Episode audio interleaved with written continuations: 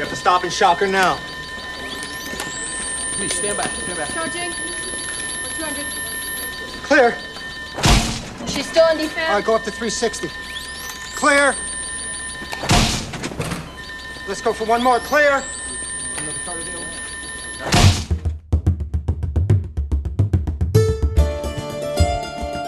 Rafael, Oi. sua, sua mãe já sabe o que, que é podcast?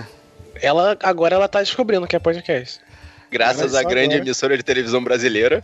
Graças ao William Bonner. Cara, o que, que aconteceu nas últimas semanas que a Globo resolveu que ia entubar na galera podcast, assim? Não entendi, assim, foi do nada.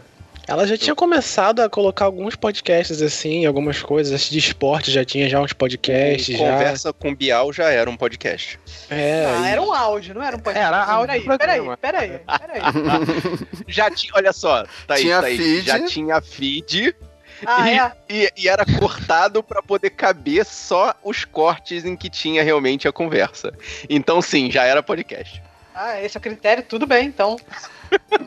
Eu fiquei assustado com o William Bonner narrando assim: podcast é um programa de rádio na rede mundial de computadores. Ai, caramba. É. A pizza Alô? chegou. Voltando, vocês acham que agora vai? O ano do podcast finalmente chegou? É, já tá no segundo 2019. semestre, né? Eu acho que vai ser o semestre do podcast, então. Eu sei. Pra, pra poder constar co- que nós somos 20 vítimas dos sintomas da Globo, eu já assino o da Renata Lopretti e agora eu tô assinando o do. Aquele Mi- Edmilson Ávila, é, o do Edmilson Ávila, pronto. Eu, eu me dou por satisfeito que tem muita coisa, cara. Eles, Não, eles é. lançaram acho que 12 ou 15 de uma vez. Eu assinei os oito da, do site principal. Porque Caraca. tem que valorizar, cara. Eles têm que, eles têm que achar que funciona. Eu tô baixando, não tô nem escutando, eu baixo e deleto, mas tem que dar download pros caras, pra eles acharem que vale a pena. São Gente, podcasts de, de 15 minutos, né, que eles estão fazendo. Uma coisa assim, Sim, né? Bem deles rapidinho. é bem rapidinho, é. É, tá certo. Ouvido no 3.0, hum, hum, rapidinho. E ainda não Eu mal cheguei dou nesse conta dos que eu nível. quero. Eu mal dou conta dos que eu quero ouvir, eu ainda vou ouvir pra apoiar os outros, cara. Apoiar a Globo. Não dá, cara. Então, e pra poder É muita- fechar com, os- com a cereja desse bolo de podcasts aí, ainda tem aquele que não tem feed. Você só pode escutar ele pelo Spotify, que é o Quero Ouvir. Que é o do Leon e da Nilce, que eles eles estão chamando só gente sinistraça. Tipo, o, agora esse último episódio eles chamaram a Marina Silva pra conversar com eles, cara. Tipo, Hum, boa. Só Quem tem no pode, Spotify. Só tem no Spotify. E vem cá, É. tu tá ganhando pra fazer essa propaganda? Eu não Exato. entendi. Não, Saiu mas eu tô fazendo- assim? Eu, eu- porque, eu, porque eu achei bom e os caras são topzera, assim. e Por isso que eu tô fazendo essa propaganda gratuita, desculpa aí. Eu tenho implicância com quem só coloca só no Spotify. Eu também. Ah, Se não tem É. feed, não é podcast. É, é, eu não concordo com o critério, não, mas tudo bem. É.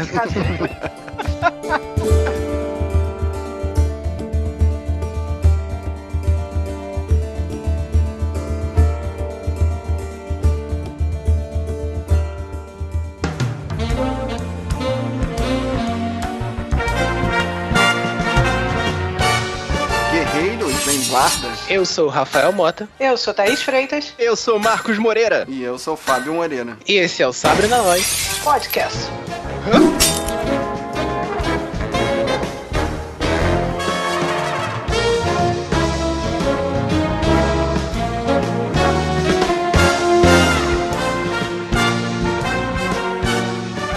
nesse episódio, amigos e amigas guerreiras e guerreiros, a gente veio aqui pra falar do Oscar mais comemorado da última década. Chegou a virar meme, né? E a gente tá retornando a um programa que a gente só fez uma vez, né? Que é destrinchar a carreira de um ator premiado. Sim. E esse é premiadíssimo. É, que faça constar, o último episódio foi da Charlize Theron. Como é que se escreve isso pra eu poder encontrar aqui? Escreve qualquer coisa que o Google sabe, cara. Conserta. É, o Google sabe o que você quer, o Google sabe das suas necessidades.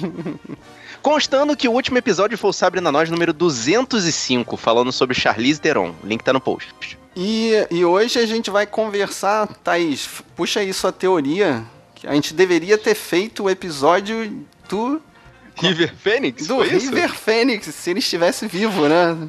numa, numa realidade alternativa, a gente estaria. É, Nós, nós estamos fazendo um episódio sobre River Fênix. Essa é a minha teoria da conspiração, que veio da internet e eu confio nela. É que existe na internet essa teoria de que o Leonardo DiCaprio, a carreira dele cresceu dentro do vácuo da carreira do River. O River Phoenix, pra quem não conhece, é o irmão do, do Joaquim Phoenix. E o Guerreiro, se você colocar no Google, é clone. Eles são muito parecidos. Não com o Joaquim Phoenix, Leonardo DiCaprio. Cabelinho, tudo igual. A história começa porque é, o River Phoenix ele estava participando da produção do Diário de um Adolescente. Ele era muito fã do, do, do escritor, do Jim, Jim Carroll, e ele tava. Era ele que ia ser o protagonista. Mas aí ele morreu de overdose, que tem a ver com o filme, mas. Bem. É, e acabou que o DiCaprio pegou essa. pegou esse papel. E existem também boatos de que o James Cameron, quando tava pensando o Jack, no- lá nos primórdios, pensando o Titanic, ele pensou. Ele, ele criou o Jack pensando no River Phoenix. Então, Titanic. Já pensou? Você já tira o Titanic, você tira o diário de adolescente da carreira do DiCaprio. É, ele não seria ninguém. Ele realmente não seria ninguém. Não, ou seria outra pessoa, né? Tipo, não seria o, o, que, é, o que é hoje, né? Ah, ele roubaria a carreira de outra pessoa. Agora, por que será que o, o Ethan Hawke não entrou nessa, nesse vácuo aí? Porque ele também era da mesma idade, né? Do River Phoenix. Cabelo. Eu acho que o cabelo mais bonito levou essa vaga aí. Ele não tinha um cabelo Olha, tão bonito o Você bota uma foto do Phoenix. DiCaprio, a, bota do- uma foto do River Phoenix lado a lado na mesma época, considerando que inclusive eles são de, de anos semelhantes de nascimento, cara, o cabelinho tá lá. É o mesmo. É igual, cara. Igualzinho.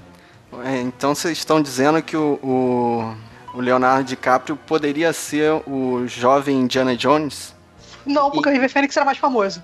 Hum, Ah, eu, eu diria um, um belo indubitavelmente. Talvez, numa outra realidade paralela, lá na terceira, ele foi o jovem Indiana Jones, morreu, e o River Phoenix pegou o vácuo da carreira dele e ficou famoso por causa disso. E ganhou um Oscar depois de mil anos tentando. Ok. Mas voltando, o programa não é sobre o River Phoenix, né? O, programa é do Leonardo DiCaprio.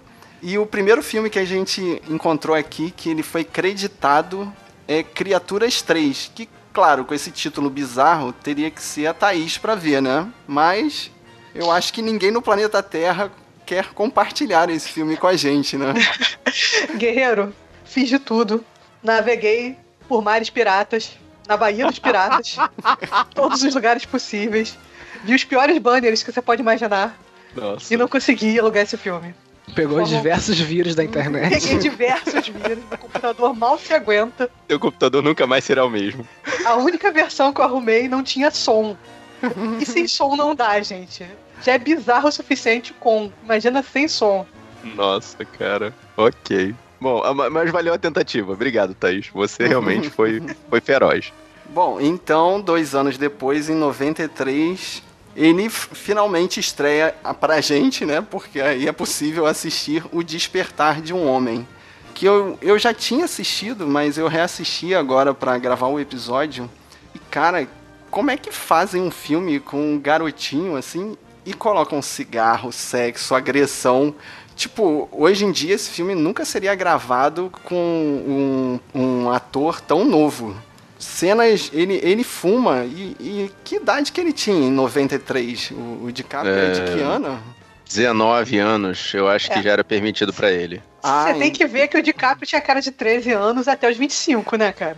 Pô, Exato. Eu acho que no filme ele, ele começa com um sub-15, com certeza, assim, tipo. Ele, ele começa é, fora do segundo grau. Mas é um filme, assim, que, que mostra a, a infância, né, do... Engraçado que faz, faz uma elipse, né, com o último filme que ele gravou, porque esse filme é dos anos 60 também, né? Então faz uma Uhum. elipse com Era Uma Vez em Hollywood. Só que mostra um, um garoto, né, vivendo com uma mãe que, que não é casada, né, tendo um segundo casamento. E o, o Robert De Niro é o padrasto abusivo dele, que quer transformar ele num homem e agride tanto ele quanto a mãe, assim. Pelas atuações é muito bom, mas é um filme, assim, no ritmo antigo, né? Ele é um pouco lento, assim, para o pessoal de hoje em dia. Mas eu recomendo. Os filmes dos assim. anos 90 são todos nesse, nesse ritmo assim, cara. Antes de 2000, os millennials não aguentarão. É, mas eu recomendo, assim, o Robert De Niro e o, o próprio Leonardo DiCaprio, apesar de novo, estão destruindo. Teve uma cena lá que eu falei, hum, esse aí doeu de verdade. Nossa. Deram safadão no moleque. É, é, esse pegou, né? É. Bom, é, no mesmo ano, ele participou do filme Aprendiz de Sonhador, que, na verdade, esse filme tem um foco no Johnny Depp, saudades do Johnny Depp pré-Jack Sparrow. Apesar de que o, o Johnny Depp aí também tá bem novinho. E é uma história bem simples de uma família disfuncional numa cidade do interior. né? E o que, faz, o que é surpreendente do DiCaprio nesse filme é que ele faz o papel de um garoto portador de paralisia cerebral. E a interpretação dele, cara, assim, é digna de um Oscar já naquela época. Porque ele realmente deve ter estudado bastante, porque o papel dele, assim, apesar de ser meramente periférico, quer dizer, nem é tão meramente periférico porque ele tá sempre junto com Johnny Depp.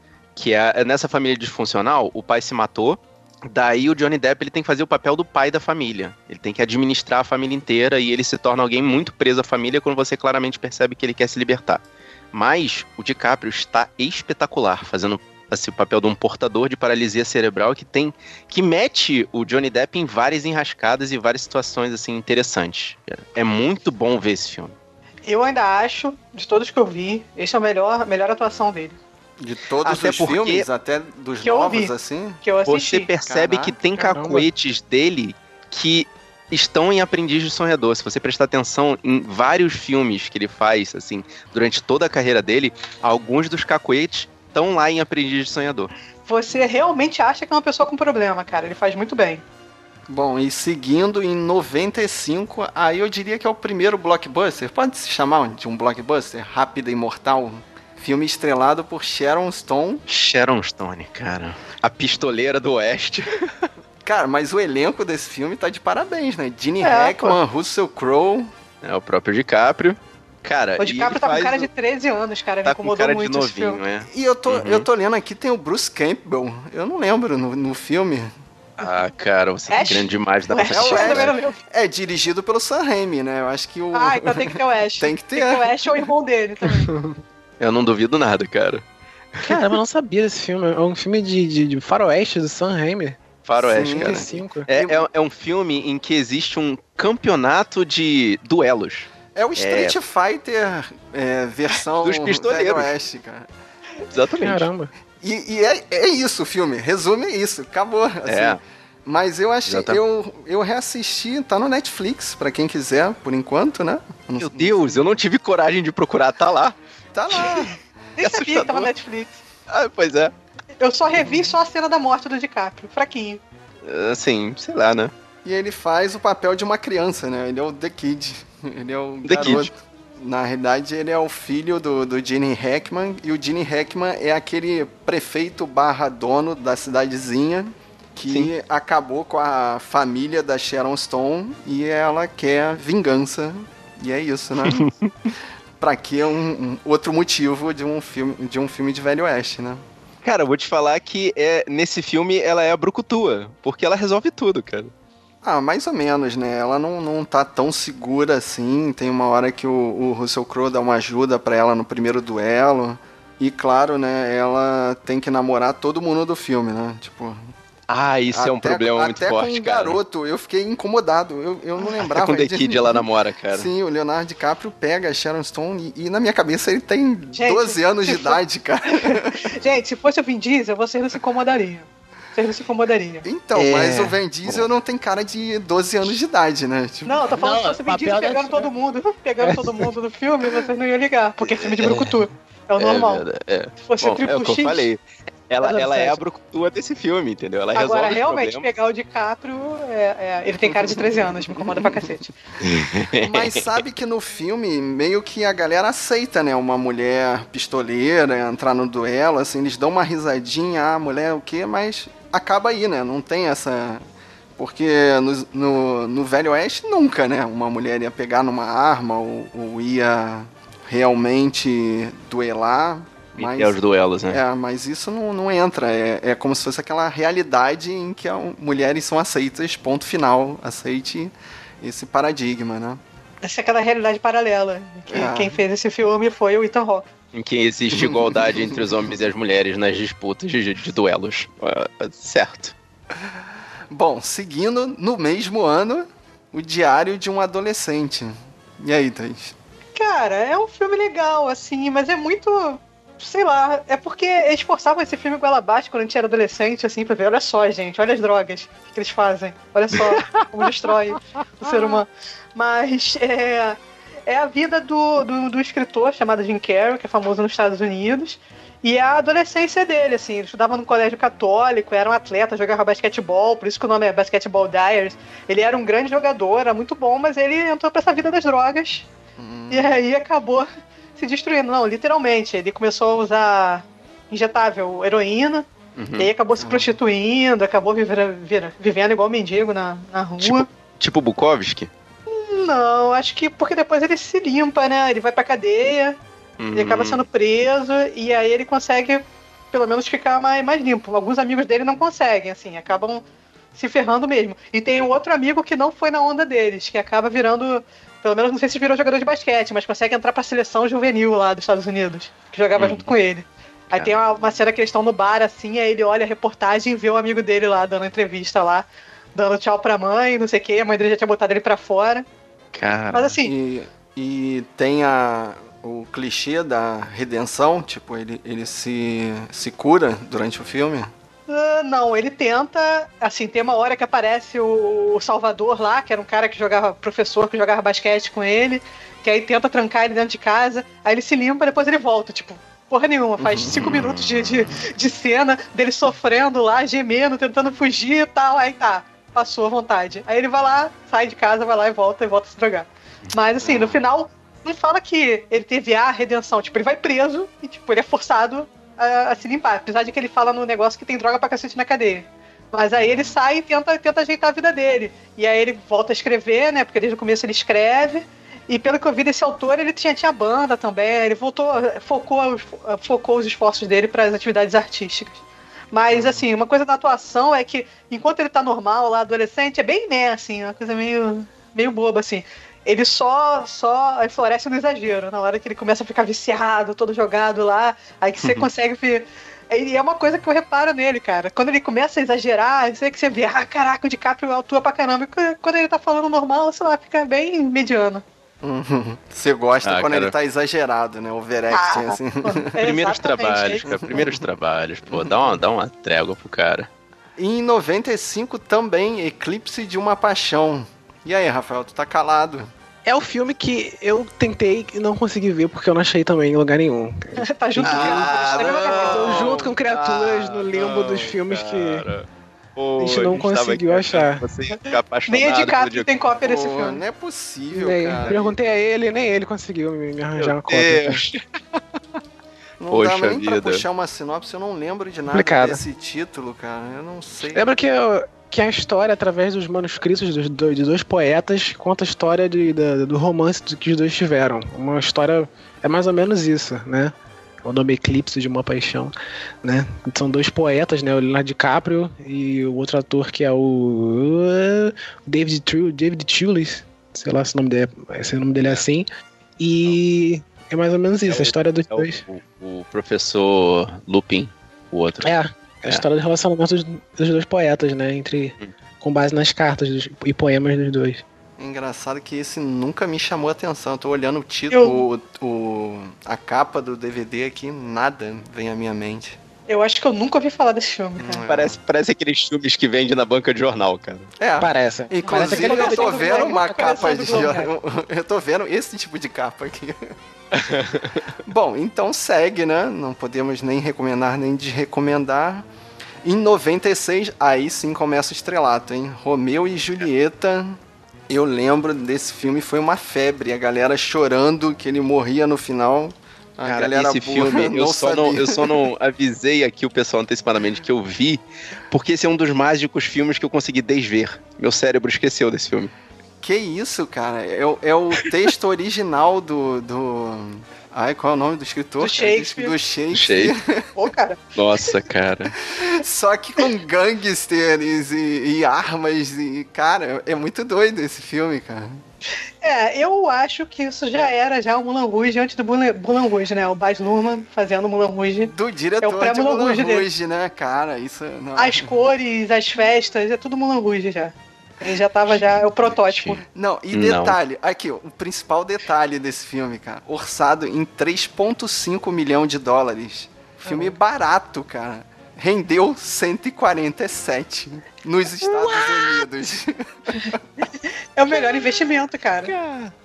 Por, por- por isso que deram pro cara Mulan Rouge, né? Devem ter jogado dinheiro. Aí toma, toma um malão de dinheiro, o, o Baz Luhrmann. Faz o que tu quiser aí. Faz outra festinha coloridinha aí pra mim. pô. Nossa, cara. Cara, Beleza, hein? Mas eu lembro na época, cara, que a galera chorava dizendo: Ai, o Léo morreu no final. Meu Deus, é Romeu e Julieta, cara. Se você não sabe o final, filho. mas a Cultura pessoa geral não com... conhecia, né? É, de repente pessoa não conhecia. Foi conhecer Romeu e Julieta por esse filme, né? Cara, Romeu e Julieta é cultura geral. Conheceu o Romeu e cara. Julieta da forma errada. Já aviso logo. Eu lembro que meu irmão até leu versão resumida no, no, no colégio, cara.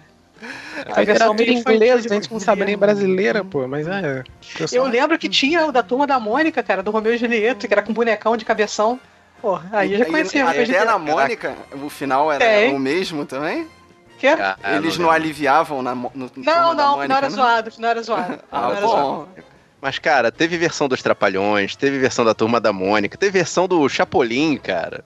Pô, É verdade, Romeu e. Como é que é? Não lembro, Julião e É, Romieta. fora, fora as novelas, Julião e né? Romieta, Exatamente. Fora as novelas, que várias novelas usam o mesmo tema, né? De família de família e tal. A que fim, depois a fim de datar esse podcast, a novela das oito que tá passando atualmente é uma variação de Romeu e Julieta. E qual era a novela que tinha os Mezenga e os Berdinazzi?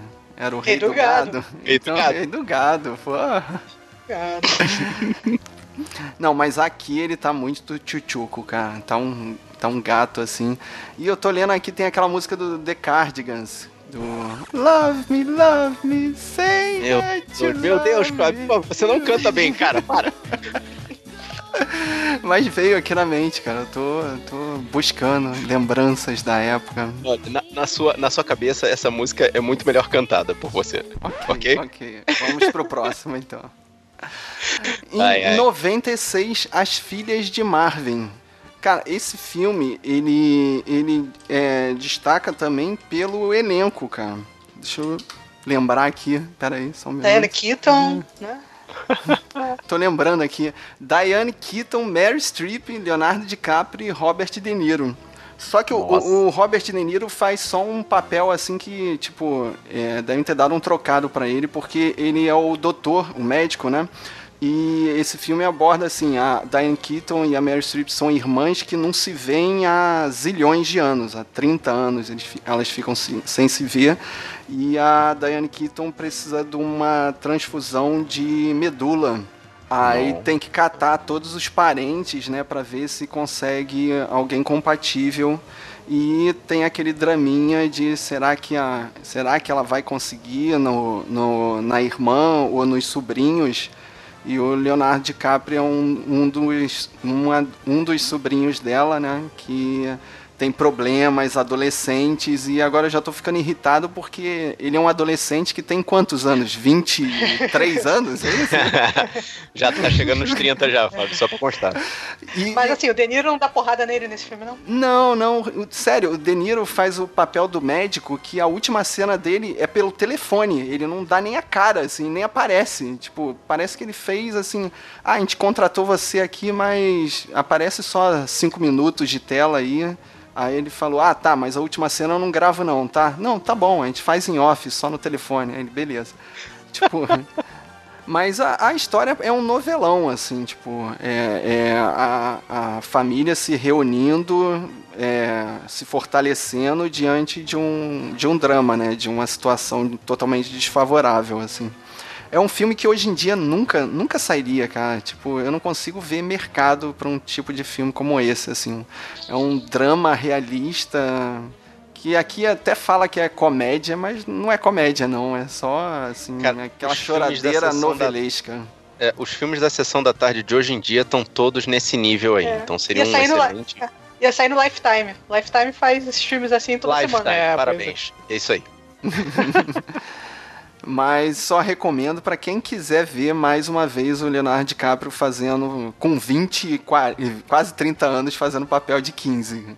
E passa, Tchutchu. porque eu, eu me convenceu, assim. E o próximo filme, cara, eu acho que é o filme menos famoso, né, do Leonardo DiCaprio. Deu menos dinheiro. que Se deu menos você não dinheiro. conhece esse filme, por favor, É. desliga esse podcast e vai estudar. O próximo é o Titanic, de 97, que eu acho que é o filme que lançou ele pra carreira mundial, né? Que Sim. fez ele ser conhecido mundialmente. Cara, Associado à música da Celine Dion. Então, mas sabe que quando eu penso no Titanic, eu, eu não consigo pensar no romance da, do Jack e da Rose, cara. Eu não sei se, eu- se é porque me marcou mais o, o drama ali, o, o, o desastre. Eu não sei, assim. Quando eu penso no filme, eu penso mais no desastre do que no romance. Casal completamente improvável, né? Não apenas pela situação social dos dois personagens, como pela diferença de aparência de idade dos dois atores, o Leonardo DiCaprio e a Kate Winslet. Novamente, o, o Leonardo DiCaprio parece ter 15 anos de idade. né? Chuchuco total. E a Kate Winslet tá com a cara de já tá com uns 30 e tantos anos, cara. Engraçado que ela no, no, no filme é nova, né? Que tipo, ela ainda vai se casar, né? Tá noiva. Aham. E ele já é um cara rodado, por assim dizer, né? Eu só sei que, se você nunca refez a cena do Titanic, quando você estava no barco com o seu crush, você está errado. Se você nunca chegou na ponta do seu, sei lá, do seu barquinho popopó e gritou, eu sou o rei do mundo, você também está errado. Da barca indo para Niterói e passando essa vergonha, você está. Ah, Muito bom. Excelente, é isso aí. Mas sabe que aqui que começou a zoeira do Oscar, né? Porque o Titanic foi indicado a 30 Oscars, todo mundo recebeu indicação, menos o DiCaprio. O DiCaprio não, não recebeu, não. Levou 11 Oscars, né? Cara, Oscar pra caramba. Mas ele, ele também perdeu o Oscar pra, de coadjuvante, né? O Aprendiz Sonhador, né? Acho que ele foi indicado e também não ganhou. Foi também. Mas ali ainda tava começando, então a- o mito ainda não havia começado. né? Cara, e esse, esse filme, assim, é, ele, ele foi muito interessante porque, assim, me marcou pessoalmente, porque foi o começo do meu nível médio, né? Vocês que são millennials não conhecem o que era chamado de o segundo grau. E, tipo, a gente ia no cinema, nós e os coleguinhas da turma, e foi muito zoeira, cara. Que todo mundo ficou comemorando do DiCaprio ter afundado no final do filme. Ah, Ah, que vocês são dessas pessoas que você fica reclamando agora. A Exatamente. gente fica reclamando, você é esse grupo, você era esse grupo. Não, eu agora era a gente, quando vai no cinema, fica comemorava. A gente comemorava a morte do DiCaprio no final do filme, cara. Você não tá entendendo. Mas A, vocês a acham Rose que é nunca essa- ia dar aquele pedaço de, de, de, de porta pra, pra É, ele. caçador de mitos já provou que cabia os dois, né? Cabia. Mas também não tem a teoria do que o Jack era só uma, uma imagem de fortalecimento pra Rose, assim, que quando ela vê que tem que se virar sozinha, aí ela libera o, o- o Jack. Bem. Bem, ela se vira daqui. sozinha muito bem no carro, né? Então se ela tá sozinha, ela tá se virando bem sozinha. Exatamente. Aquela do carro é E se desenhou também, né? Pelada. É, ela se desenhou lá. Não, e também o, o, o- Ah, meu Deus, eu esqueci o nome dele. E ela O... dançando sozinha lá na terceira classe, né? Deve ser esquisito. Deve ser esquisito. Não, e com quem o. E, e com quem o Billy Billy Zane Zane. brigou? É, com quem o Billy Zane brigou, afinal? É, Porra, Foi com ela? Só foi ele? com ela, cara, foi com ela. Foi com ela? Ah, cara. Mas assim, vocês acham que essa atuação dele valeria um Oscar? não. Não, né, cara? Não, Não, mas. isso Tipo, só a Mas a- imitação de picolé no final. Então, e sério, nem a da Rose, mas a Rose foi indicada. Tipo, eles estão fazendo um papel romântico ali num filme Eu- de, de catástrofe, só isso. Eu cara. acho que mesmo que eles atuassem bem, tudo em volta ia engolir a atuação deles, cara. É, pois é. Produção do filme foi muito maior do que, tipo, o lance de atuação dos personagens e tal, né? O lance da catástrofe. É o que, o que o Fábio falou, né? É bem maior do que o lance da produção do filme, o gigantismo do filme, o lance do acidente, é bem maior do que história mesmo dos, dos personagens, né? Tem muita gente que se liga pelo, pelos dois, né? Mas é, também eu acho que bem maior pelo, pela, pelo acidente, iceberg e tal, a batida. Bom, e seguindo, em 98 a gente tem O Homem da Máscara de Ferro, Meu Deus. que eu não assisto há muito tempo, mas. esse- Pior versão dos mosqueteiros que existe, Então, cara. esse filme é uma maluquice, né? Que mistura aquele.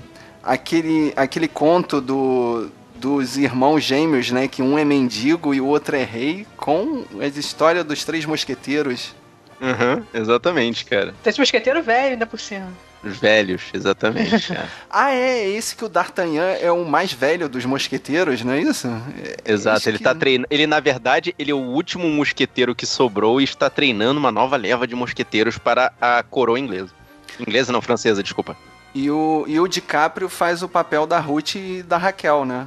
Será que. Exatamente. Todo mundo tem essa referência? Rafael, tu tem essa referência? Eu tenho. Pô, Eu é tenho. direto na, na- Vale a pena ver de novo, né, cara? Cinco vezes Não. vale a pena ver de Olha novo, só. o cara tem que ter essa referência. Obrigado, Rafael- vale a pena ver de novo. É, o Rafael e todos os millennials devem entender que é muito melhor, ao invés de você assistir O Homem da Marcheira de Ferro, tinha uma novela chamada Que Rei Sou Eu.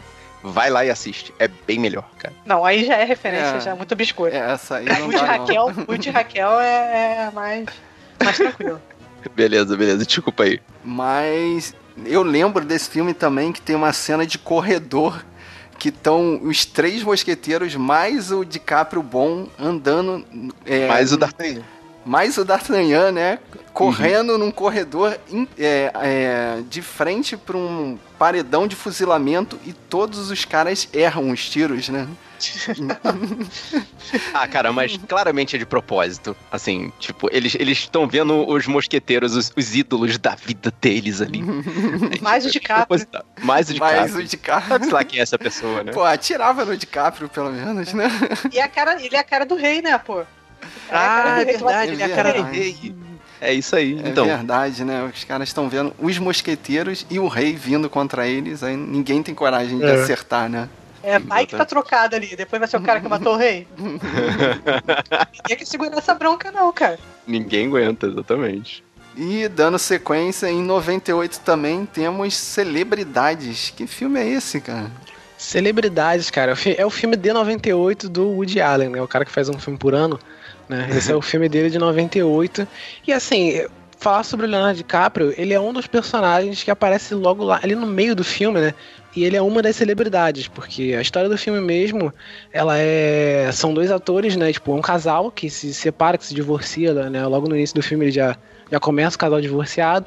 E o, o rapaz, ele é um, um, um repórter, né? E ele vai, ele é chato pra caramba, e ele vai atrás das celebridades. Ele, tipo, ele tá ali atrás conversando e tal, ele entrosa e faz amizade com várias celebridades, pega várias celebridades e tal, né? Enquanto a, Deixa eu a mulher tentar- envolve. Deixa eu Hum. tentar adivinhar. Esse repórter é o Woody Allen. É o Woody Allen, exatamente. Ah. Fala, é, fala naquele tom, naquela velocidade que o Woody Allen coloca os, personagens principais dele pra, pra falarem. né? Mesma coisa. Nossa, Tá cara. chata pra caramba de ser, é. Uhum. né? E eles fazem isso e tem. E esse personagem, ele, tipo, pega todos os modelos tal, né? Pega, tipo, a, a, a- Uma das personagens é a Charlize Theron. É a Charlize Theron. Olha, Caramba. E ela. E, e- e ele pega a Charlize Theron, fica com, com a. Tem várias atrizes também, tem a que fez a, a Jean Grey. pera, pera, primeiro- pera, pera, pera, pera. O Woody Allen pega a Charlize Theron e a Funk Jensen? Não Ah, o é o- Woody Allen, cara. O personagem que é o Woody Allen no filme. Woody Allen também. É, eu esqueci o nome do Ah, ator Que é agora. um maluco chato pra caramba, e mesmo assim seria difícil ele conseguir pegar. chato pra caramba. Ele- Chato pra cacete. Reclama de tudo. Nossa, cara. Kenneth Bragg, Kenneth Branagh, nome do cara, nome do ator, né? Nem sei quem, quem é esse ator, mas ele é chato pra caramba, né? É o Woody Allen, na verdade, porque ele faz a, aquela, aquela, aquela voz chata, falando aquela velocidade, tipo, fala rápido pra caramba, muita besteira. né? Ele tem também aquela personagem do. que já falei, né? Que faz a, a Jean Grey, aquela atriz que faz a Jean Grey no A primeiro. Funk Jensen, é.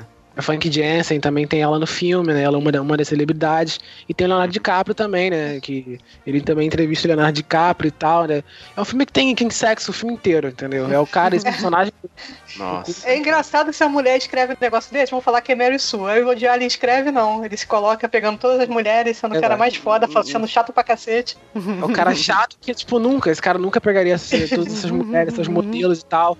Né, que o serviço todo nunca isso aconteceria, né? E a mulher dele, a, que, a, que divorciou dele, né? É uma professora e tal, e ele coloca ela sempre como a, a, a, mulher maluca do filme, entendeu? Que faz as paradas e tal, né? E tem um cara que salva ela, que é um, um dos que é um produtor de Hollywood e tal, não sei o quê, e meio que coloca ele pra, meio que pra salvar ela da, da carreira dela de, de, de professora e coloca ela num- numa carreira de secretária, de gente, de celebridades e tal, não sei o que, fica com ela por causa disso, né? O Leonardo DiCaprio mesmo faz só uma pontinha, né? Uma das celebridades aparece no meio ali, né? Do filme, né? Mas essa é a história sobre esse casal aí. Basicamente. É, eu acho que eu não ia ter estômago pra ver esse filme, não, hein? Hum, Não, eu só vi até a parte do Leonardo DiCaprio só. Depois você parou aí. Eu tava, caraca, que filme chato, cara, pelo amor de Deus. Mais um personagem, não eu não tava Onde que tá, onde que tá o Leonardo DiCaprio afinal? Vontade de entrar com a voadora no Thiago. mais. O personagem dele, cara, eu não tava aguentando mais. Até que chegou pra, a parte de Leonardo DiCaprio, eu entendi, ah, beleza, tudo bem. Aí foi o, ah, não vou ver mais não, beleza. Cumpriu o papel, pronto, já pode apertar o stop, né? Ah, é. Bom, seguindo. Em 2000, a gente tem A Praia. E aí, Thaís, Cara. tu lembra alguma coisa? Cara, a praia é um daqueles filmes que eu vou me ressentir com vocês por me ter feito, fe- ter feito eu assistir.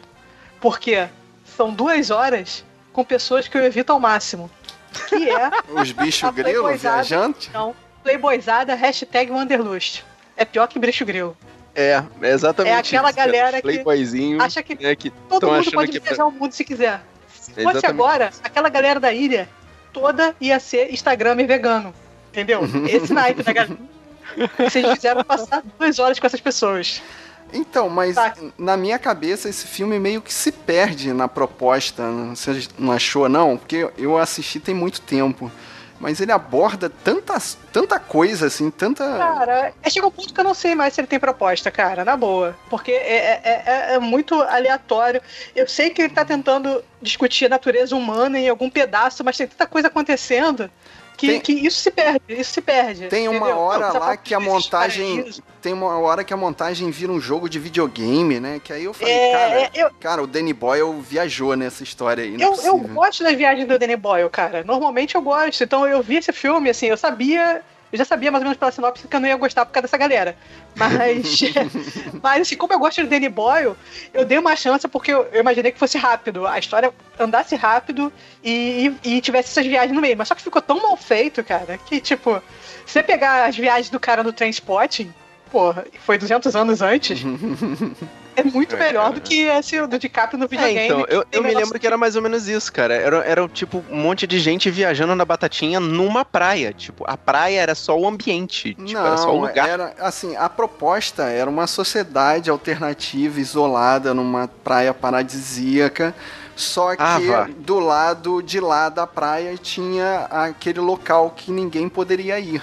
É basicamente uma versão dos anos 90 de Alagoa Azul, só que com um grupo em vez de ser com um casal. E com Ai, muita maconha. cara. Muita maconha. Olha o lance da viagem que eu falei, ó. Mas assim, nem é assim, o pessoal da, da ilha nem consome tanta droga assim durante o filme. É, é até light, mas é aquela coisa, eles tentam achar o paraíso, só que o paraíso não tem problema. Quando tem problema, eles ignoram, entendeu? Ignoram. E aí é um bando de babaca. Aí eu queria saber se vocês, na época que foi lançado, assim, teve aquele mesmo estilo que teve no, na Natureza Selvagem? Sei lá, as pessoas acharam legal, acharam que eles eram mocinhos da história? Teve eu, essa confusão? Eu acho que sim. Eu acho que sim. Sabe por quê? sim. Eu te digo por quê, Thaís. Porque esse filme destruiu essa praia. Porque essa praia é uma praia paradisíaca, isolada, que todo mundo vai lá pra, pra curtir, pra bater foto de Instagram, pra, pra não sei o quê. E essa praia foi destruída por, pelo filme. Recentemente, realmente essa praia foi, foi interditada pelo governo lá do, do, do país onde ela fica para poder ela ser Tailândia. recuperada da Tailândia, com previsão de retorno de visitação de daqui a 30 anos. É assim Caraca. que tá a situação Então- dessa praia. Então a galera realmente não entendeu, cara. A galera não entendeu o lance Eu da acho praia. também é como venderam o filme, né? Eu lembro Então. mais ou menos, acho que venderam. Só que eles não são mocinhos, o DiCaprio não é mocinho, ele é um babaca. Babaca eu tô usando Ninguém é mocinho no PG-13, filme, senão- todo Não, mundo é babaca. Não, Você tá mas- certa, Thaís? Thaís, aí não é babaca, ele tá perdido. Só que. Não, ele é junto com- babaca. Ah, Todo mundo é Thaís, babaca tá nesse filme. Ele, ele faz. Cara, ele só vai pra ilha porque ele quer pegar a mulher do francês, cara. É o único motivo dele seguir o mapa. Hum, Entendeu? Ele pega o mapa de um cara que se matou só porque ele quer pegar a namo- roubar a namorada do francês. Basicamente isso. Ele vai lá com os caras quando o, o sueco é mordido pelo tubarão. Ele, ele é um dos caras que coloca lá o Ah. sueco na, na, na, na, cabi- na cabana lá, afastada pra eles não ouvirem ele gemer. não. Ai, você já tá indo longe demais, eu não lembro disso tudo, cara. Eu lembro, Cara, é ele que mata esse cara, cara. Tipo, Ele mata no final ainda. É. Já tem ainda o, o- aí não é, não é culpa das pessoas que interpretaram, é da história que é idiota, de os traficantes no final falam, não, vocês descumpriram as regras, então vocês vão embora e não falem nada pra ninguém. Não, não acaba assim, não. Ele, ele manda a Tilda Swinton matar o DiCaprio. Matar, mas, mas tá sem bala, pô.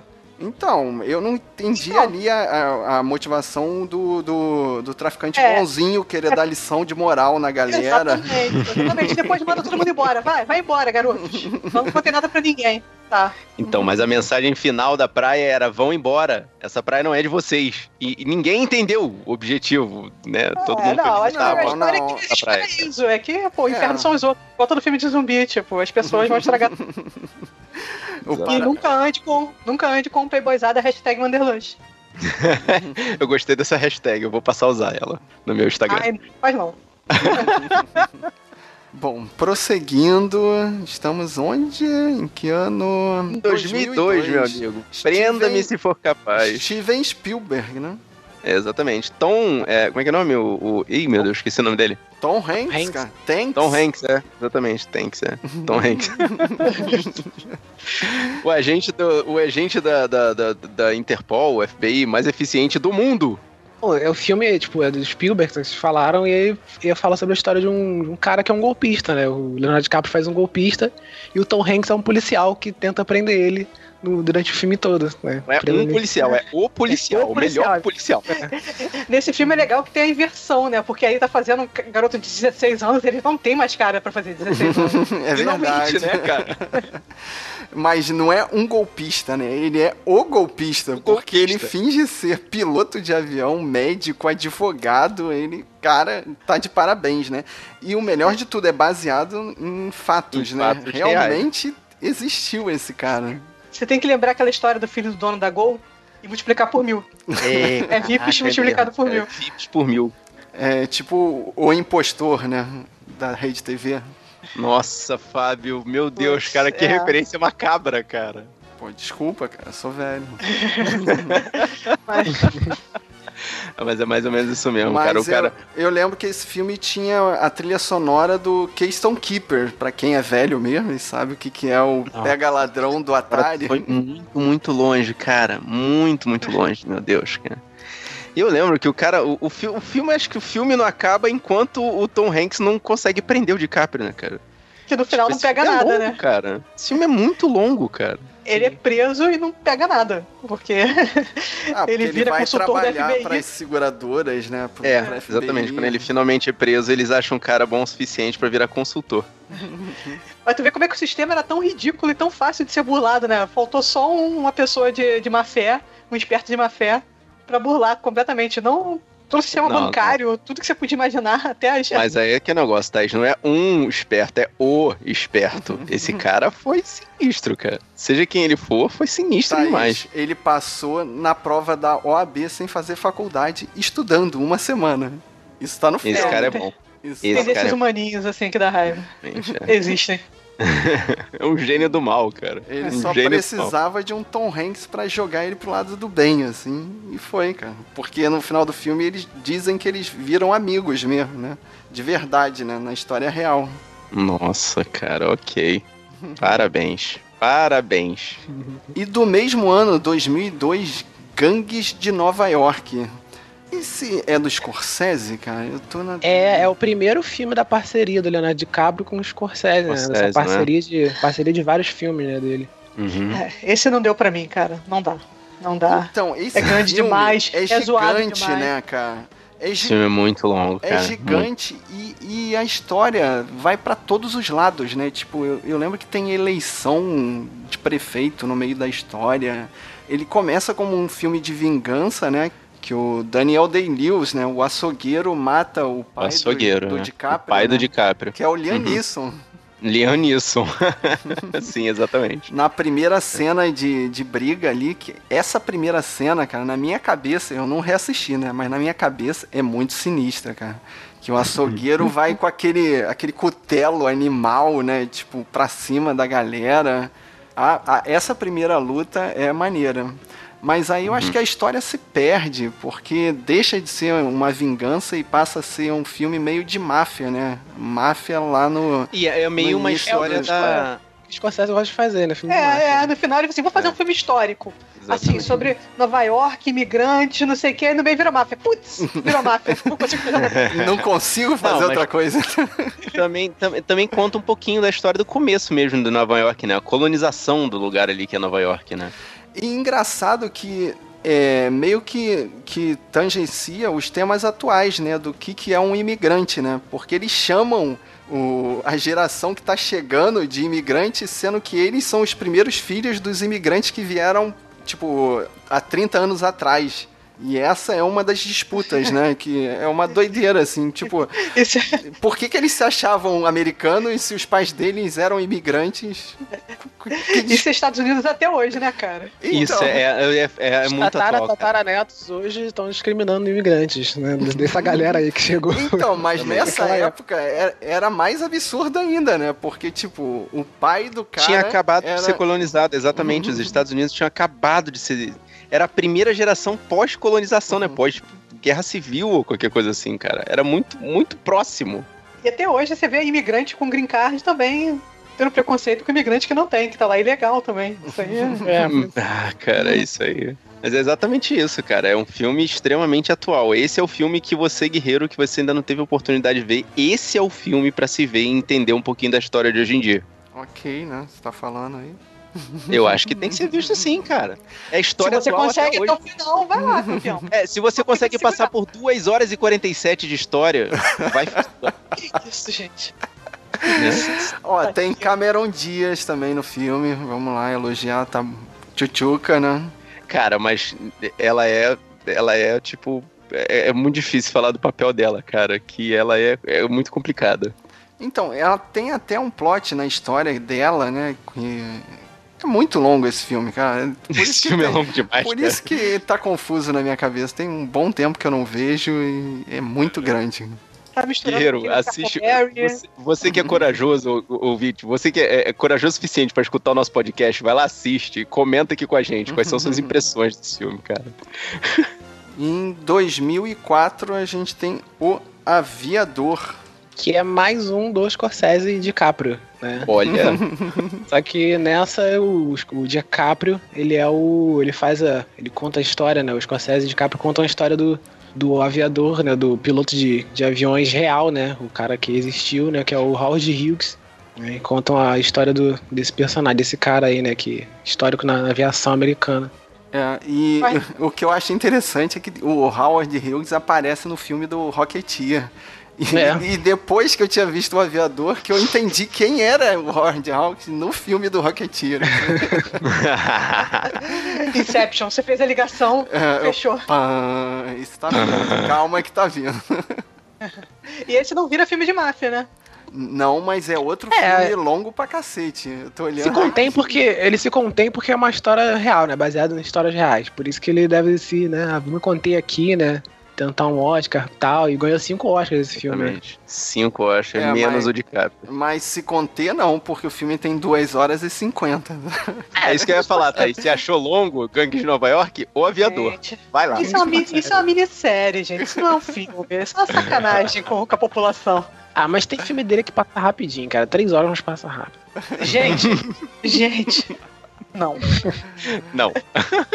Mas qual é a história do filme do aviador? Ele quer fazer aviões novos, né? Tipo, ele quer quebrar os paradigmas da aviação, né? Enquanto isso, ele vai ficando cada vez mais doente, né?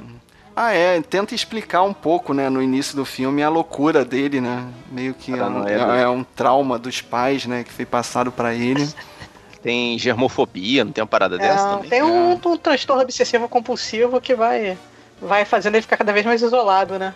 Eu lembro assim que no começo do filme ele, ele chega a namorar atrizes famosas de Hollywood, no final ele termina lá, que nem um ermitão da montanha trancado. Sim, ele. Ao lado do próprio mijo dentro da sala de cinema. Não, e com os blue papers deles, né? Os, os papéis de, de projeto. As plantas baixas dos aviões dele. É. Mais outro filmão do Scorsese, Guerreiro. Se você quer fazer a maratona Scorsese, Separe uma prepara semana. muitas pipocas. Um por dia, que senão é a vida. é. E, e não se esqueça de se hidratar, por favor. Faça barba, corte as unhas. Não seja como DiCaprio nesse filme, exatamente. Ai, ai. Em 2006, a gente passa pra Diamante de Sangue. Por favor, me iluminem. Pô, Diamante de Sangue é um filme bem legal, assim. É foi bom que deu uma, uma conscientizada no pessoal, assim. Bem, não meu pessoal, porque meu pessoal não compra diamante. Mas a galera que tem grana pra comprar É, diamante. Eu, Ele eu tenho fala uma sobre ideia do que seja o diamante de sangue que eu me lembro que tinha- tem é, aquele, aquele a extração de minerais feita por escravos, né? Sim, e, tem- e patrocina os conflitos na, na África, né? Eles patrocinam, eles ingre... eles verdade. mantêm os povos em guerra e Uhum. ficam contrabandeando diamante aí nesse meio, de- nesse meio tempo, escraviza as pessoas. Uhum. E aí tem. E esse diamante de sangue é o diamante que não tem o certificado, que eu não sei o nome agora. Mas existe o certificado para você que você, você tem quando você compra o diamante pra é, dar certeza de que aquele diamante não é um diamante que. Ilegal. que é ilegal, exatamente. Que veio da, de guerra e do sangue dos outros, né? O sangue dos povos lá da, Literalmente. o DiCaprio, ele faz um. Na verdade, ele faz um africano, que era um cara que lutou na guerra, meio mercenário, meio 7-1, meio Han Solo, que acaba tentando ajudar um cara que meio que entrou de, de gaiato, assim, tipo, os caras entraram nessa meio desse conflito, entraram na, na tribo dele, eu acho que sequestram o filho dele, não lembro se é o Mas- filho ou a filha. Mas também foi porque ele, o, esse outro cara encontrou um diamante do tamanho de uma laranja, né? E não quis dar pro, dar pro pessoal que tava obrigando ele a fazer a mineração. E, e o filme desenrola com esse cara tentando ganhar algum dinheiro em cima desse, dessa pedra. Desse diamante. Mas o cara quer só pegar o filho dele de volta. Então, Isso. e o, o absurdo é o destino do diamante no final da história, né? Os caras compram o diamante e guardam, e escondem pro mercado de diamantes continuar alto. Porque se, se essa pedra entra no mercado, ia baixar os valores. O preço. Tipo, é, é para deixar enojado que se você compra diamantes, Pra manipular o mercado. não faça é, o isso. mercado, exatamente. O mercado né, tem que dar lucro. Faz sentido. Como as pessoas do meu ciclo não, não compram diamante, então eu fico mais tranquila. Se compram, compraram foram enganados. Você não faz investimento no mercado de ouro e diamante, não, Thaís? Infelizmente não, cara. Infelizmente não. Não vou com essa bola toda. Quem sabe um dia, mas não será de sangue. Não será de sangue. Ele Ah. vai ter aquele certificado que eu não sei o nome mais. vai ter um carimbinho, vai ter o carimbo.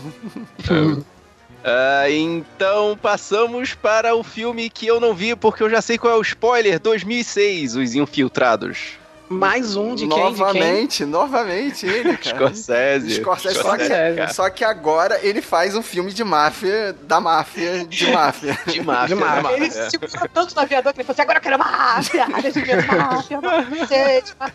E um elenco bom, né, cara? Um elenco, um elencaça, né? Por Leonardo DiCaprio, tem Matt Damon, tem Jack Nicholson, Mark Wahlberg, Martin Sheen, né? A Vera Farmiga. Aí, Thaís, esse é pra você, é curto, hein? Duas horas e meia só de filme. Esse eu gostei, cara. Esse deu pra, esse deu pra passar, assim. Esse bate bem rápido. Muito curto com o final, né, cara? Que depois de duas horas e meia, aquele final lá. Não, Mas- cara, o final é lindo, cara. Rato comendo rato. Não, cara, É. é assim. E o interessante é que É todo. muito rápido, cara. Pum, pum, pá. Tudo se resume ali. E o, o interessante é que esse filme tá sempre nas listas do- dos bons remakes, né? Que esse filme é Exato. um remake de um outro filme de Hong Kong, né? É, de um, é um de filme coreano, de um filme coreano que passou pouco, pouco tempo antes, né, desse filme aí, na verdade, né? E não teve nenhuma. O filme é igual, é igual, é quase a mesma coisa, só mudam os É, atores. É né? apostando, na, apostando na preguiça do americano tem de ler. Exato. É, o filme é igual, é a mesma coisa, né? O Scorsese lá e tal, eles pegaram o mesmo filme, colocaram os atores americanos e tal, e levaram quatro Oscars. É aí, basicamente isso. Quatro Oscars sendo melhor filme, melhor direção, melhor roteiro adaptado e melhor edição. Puta Exato. mundo injusto, cara. Puta mundo injusto mesmo, cara. Cara, eu não sabia que era Ipsiliria, não. Eu vou então, eu vou então é, ver. esse- É Conflitos Internos em português, né? O nome do, do filme que tá aqui pra mim, Do produzido em Hong Kong. Já deve ter passado de tarde no Space e você nem sabia.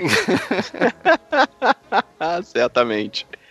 Ai, ai, ai. Mas aqui o DiCaprio faz um policial infiltrado na máfia, né? E, Sim, sim. E aqui ele recebeu indicação porque ele tá muito bom, cara. Eu lembro dele assim. Não, não, recebeu nem indicação. Eu não acho que ele esteja Ah, muito é- bem, não, cara. é é muito personagem, cara. É muito personagem. Você ainda É, tem o, o Mark Wahlberg que faz o mafioso infiltrado na polícia, cara. Você tem Não, o Matt polícia Damon. É o na- Matt Damon. Matt Damon. Matt Matt Damon, é. Damon. Os dois principais são ele, o Leonardo DiCaprio Mas o Matt se vale a Damon, é. observação, o Mark Wahlberg foi indicado a melhor ator coadjuvante. Não É, ganhou. Tá, É, o ele Mark tá- Wahlberg acho que faz um dos policiais que sabia que ele tava infiltrado, né? Ele tá overacting. É que pra tá mim era intercambiável com o Matt Damon. Desculpa aí, gente. Mark, Wahl- Mark Wahlberg, cara, é porque Mark é, Wahlberg Matt qual é Damon... a lógica dessa, desse intercâmbio aí, tá, Thaís? Desculpa, mas. Não, não, eu, concordo com a Thaís, cara. Mark Wahlberg e Matt Damon no mesmo filme é sacanagem, cara. Que isso, cara. Eles brigam e tal, e quando eles brigam você não sabe quem é quem, é complicado. É, depois, depois japonês é que é igual, cara. É, exatamente. o Matt Damon, o Matt Damon e o Leonardo DiCaprio fazem os, os personagens principais, né? Como vocês falaram. O Leonardo DiCaprio ele é um policial infiltrado na máfia e o Matt Damon é um mafioso infiltrado na polícia. É, é praticamente o Ethan Rock e o Jude Law, né? Né, por aí. Por aí, isso. O Martin, o personagem do Martin Sheen que tá bem pra caramba também, cara. Mesmo fazendo, mesmo tendo pouca coisa, né? O Martin Sheen e do Jack Nicholson, né? Cara, a hora que o Martin Sheen fala, deixa comigo que eu resolvo. E É, sai voando, nossa. cara. Putz. É ali que começa, né? O show de, É. de, de ratos comendo ratos, né? Loucura. Bem louco. Mas, cara. Guerreiro, se você não viu, esse aqui é um filmão. Assim, se você tá com medo de ver os filmes do, do Scorsese, começa por esse aqui, que é, é o que passa mais fácil, né? Não, acho que Cassino, Cassino é do Scorsese, né? Cassino. Não, mas do DiCaprio que eu tô falando. Desses Ah, do do DiCaprio, que a DiCaprio, gente tá, tá bom. falando. É, o DiCaprio, assim. Esse, Sim, pa- sim. esse passa rapidinho. Esse, a edição dele é muito boa, esse filme. É, mas não fica puto no final, não. Tô te avisando. Gente, quem ainda não. Cara, se você, se você vive na internet, você já sabe qual é o spoiler no final. Não, Não, não, não. Acho que não é tão famoso assim, É, não. não, não é Nossa, famoso. Não, é tão, não.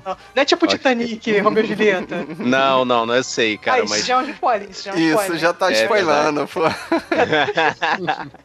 Vai, continuando, 2007. Ah, 2007 tem um documentário chamado A Última Hora em que ele faz o papel dele mesmo, portanto a gente vai pular pra 2008 com Foi Apenas um Sonho. Então, imaginem que o Jack e a Rose conseguiram compartilhar aquela porta lá no Titanic, lembra? Então, essa é a continuação daquele filme. Foi apenas um sonho, é o retorno, né, da Kate Winslet e o DiCaprio juntos num São filme bestes eles, são bestes. bestes, certamente, em que, bom, eles casam e constituem família, e no começo eles têm aqueles.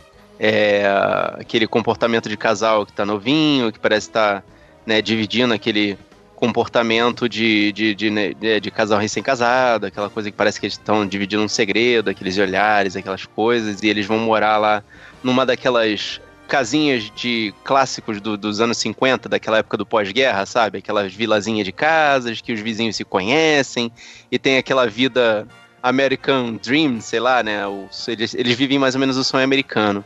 Só que aí o DiCaprio começa a ter uma crise de meia-idade por causa do trabalho dele e o estresse que é relativo ao trabalho e para poder tentar livrar ele dessa, desse estresse, né? A Kate Winslet tem o sonho deles irem, largarem tudo e irem para a Europa, especificamente para Paris. E aí eles começam a viver esse sonho, investindo e criando esperanças e dividindo essa informação com os vizinhos, cara, com uma facilidade que eu achei, não, meu filho, não faz isso. Só que aí no meio é, meio Sessão da tarde. Só que aí no meio do caminho, o, o DiCaprio tem um caso extraconjugal, aí ele briga com a, com a, com a, com a Kate Winslet, ela fica grávida dele de novo, aí tem um lance de aborto, e é uma confusão esse filme. Isso não. E no final das contas, a Kate Winslet morre. isso e ele não fica é. culpado. Então, e agora inverteu, né? Isso parece pra mim assim, ah, vamos fazer um, um outro filme com a Jack e a Rose pra É, que a pois galera gosta. Dessa vez a Rose morre. Dessa vez a Rose que morre. Então, Falou, é, Kate, você tá me devendo. Vamos fazer um. Te matar. Mas é bem Nem isso mesmo, sabia. cara. Eu nem porque- sabia que eles tinham feito filme depois, que eles tinham feito filme juntos depois do Titanic. Nem sabia. Eu até sabia, Não, não, e tem- sabia qual. É, exatamente. E, e e tem aquela atriz que faz aquela mulher que tá acompanhando a Kate Winslet no Titanic, aquela, aquela senhora que tá acompanhando ela no, no Titanic, que a mãe inclusive dá dela o. no filme? É, não, não é, é é a mãe que dá aquele bizu. Dá, não, que dá o bizu pro Jack, dizendo, ó, chega junto, eu tenho um Ah, filho que qual tem- é. Sei qual é a mãe. aquela- também tá no elenco desse filme como a mulher que vende o imóvel pra ela. Aí chega no final do filme, parece uma coisa meio beleza americana. Porque ela morre, mas aí ela tá conversando e o marido dela é um cara surdo que tem um aparelho auditivo. E a última cena do filme é ela conversando e aí o ângulo do marido e o som da voz dela diminuindo e diminuindo e diminuindo e o filme acaba. Bem beleza americana, sacou? Ela é Caraca. tipo a narradora da história. Mais ou menos. É, é- ela, na verdade, é o, é o grande fio de condução do filme. Mas é só pra mostrar que é, é aquela coisa que a sociedade é só uma, uma mentira muito bem contada. Né? O sonho americano é uma mentira muito bem contada. Titanic parece- 2. Titanic 2. O iceberg agora é outro. Sim, Sim, é, exatamente. É bem isso aí. Bom, seguindo, em 2008 também a gente tem Rede de Mentiras. E, Guerreiro, se tem um filme que eu desrecomendo você ver, é esse. eu assisti para gravar o episódio e eu tinha esquecido dele. Eu tive que É olhar a capa dele aqui para relembrar. Filme dirigido pelo, pelo Ridley Scott. E eu tô olhando aqui, 2008. É, sabe aquela- aqueles filmes resposta para 11 de setembro? Uhum. Assim, o DiCaprio é um policial que está infiltrado no Oriente Médio, é, querendo pegar o Al Salem, que na realidade é o Osama Bin Laden, assim, tipo... É um, parece em filmes genéricos, saturados do deserto, assim, tiveram vários nessa época, Nossa, assim. bem. Não, não assistam ele, cara. É um filme chato pra caramba, assim, poucas cenas de ação. É mais aquela, aquele, aquela politicagem de como a gente vai fazer para o terrorista aparecer, o que, que a gente vai fazer, vale torturar, não vale torturar. Cara, muito chato, muito genérico. Tem o Russell Crowe de cabelo branco. Totalmente desrecomendado, cara. O Russell Crowe é o, é o superior do DiCaprio. Não vale, cara. Não vale. Genericão demais. Também nem lembrava desse filme, não. A capa me é familiar, mas passou batido. Cara, eu, eu te tô falando, eu assisti semana passada e, e olhei assim, caraca, sou eu que tenho que falar desse filme, o que, que eu tenho que falar dele? aí, aí eu olhei a capa assim, ah tá, não, não veja. Não veja. Rede de Mentiras. Passando pra 2010, em que temos Ilha do Medo. E aí, gente? Melhor De Rafael. novo. De novo. Scorsese. Caraca, outro cara de Scorsese, meu Deus. Outro Scorsese. Tem mais de duas horas, com certeza. Com certeza, claro. Nossa, tem que ter, cara. Se não tiver, não é Scorsese. É a história de um. Sem spoiler, né? Porque esse filme é um filme que tem spoiler. É daqueles filmes, né? Que Olha. tem Hum. o spoiler, né? Aquela virada, aquele plot twist, Mas, né? mas você não acha que o plot twist engoliu o filme todo? Porque na minha memória, esse filme tem 15 minutos. É tipo, é o- a introdução e o plot twist. O resto todo é É irrelevante. enrolação, é isso? Porque já- por, causa do plot twist, tudo fica irrelevante. Repete, né? Eles repetem o filme inteiro em, em curto espaço de tempo depois que explicam o plot twist, né? Eles repetem o filme todo. pra... É, é, é, Não sei pra que eles esse fazem filme isso. podia ter 15 minutos, cara. Esse filme É. podia ter 15 minutos, além de duas Exato. horas e tal. Assim, É, Vai, vai lá, horas vai e- lá, vai lá, vai lá. 20. eu não Mas assisti, é- mas é tudo um sonho, é isso? Cara, É. Assim, o Leonardo DiCaprio e o Mark Ruffalo, eles são dois detetives, né, do estado do, do- dos Estados Unidos, né, e eles estão indo pra uma ilha pra poder, uma ilha que é um hospital psiquiátrico, né, é uma prisão psiquiátrica, na verdade, né, que Uhum. prende gente, pessoas com problemas, problemas é, psicológicos, e lá eles vão investigar o sumiço de uma paciente, né, dois, aí você para e pensa, gente, dois caras, né, dois marshals, né, que era tipo o cara do FBI do- do- da época, né, porque se passa em 54 esse filme mais ou menos, né, Uhum. dois caras, tipo, mais ou menos do FBI, detetives, né, da- né, dos Estados Unidos, vão pra, pra uma ilha, né, pra uma prisão psiquiátrica pra poder investigar o sumiço de uma paciente. O que poderia dar errado, né? É basicamente isso. O do que poderia dar errado. Você que tem coragem, mais um filme do Scorsese. O filme, é um filme bom, é um filme, tipo assim, a- os diálogos eles passam, né? Você fica in- intrigado pra saber, porque você sabe que tá acontecendo alguma coisa errada naquela ilha, né? O tempo todo, né? Ele começa com. com o filme começa a ficar meio estranho, né? Os personagens começam a ficar meio estranhos, você sabe que vai acontecer alguma coisa, sabe? É um filme que, tipo, ele vai, vai te tipo, deixando tenso, a trilha É um, sonora é muito é um boa. suspense, quase um terror, é isso? É, tem um É, suspense é, o filme é. inteiro, né, pra, pra, pra você saber o que, que vai acontecer, o que, que vai acontecer, e no final, né, boom, tem aquele plot twist, né, e você entende o filme todo praticamente, né? você conseguiu antever o plot twist, Rafael?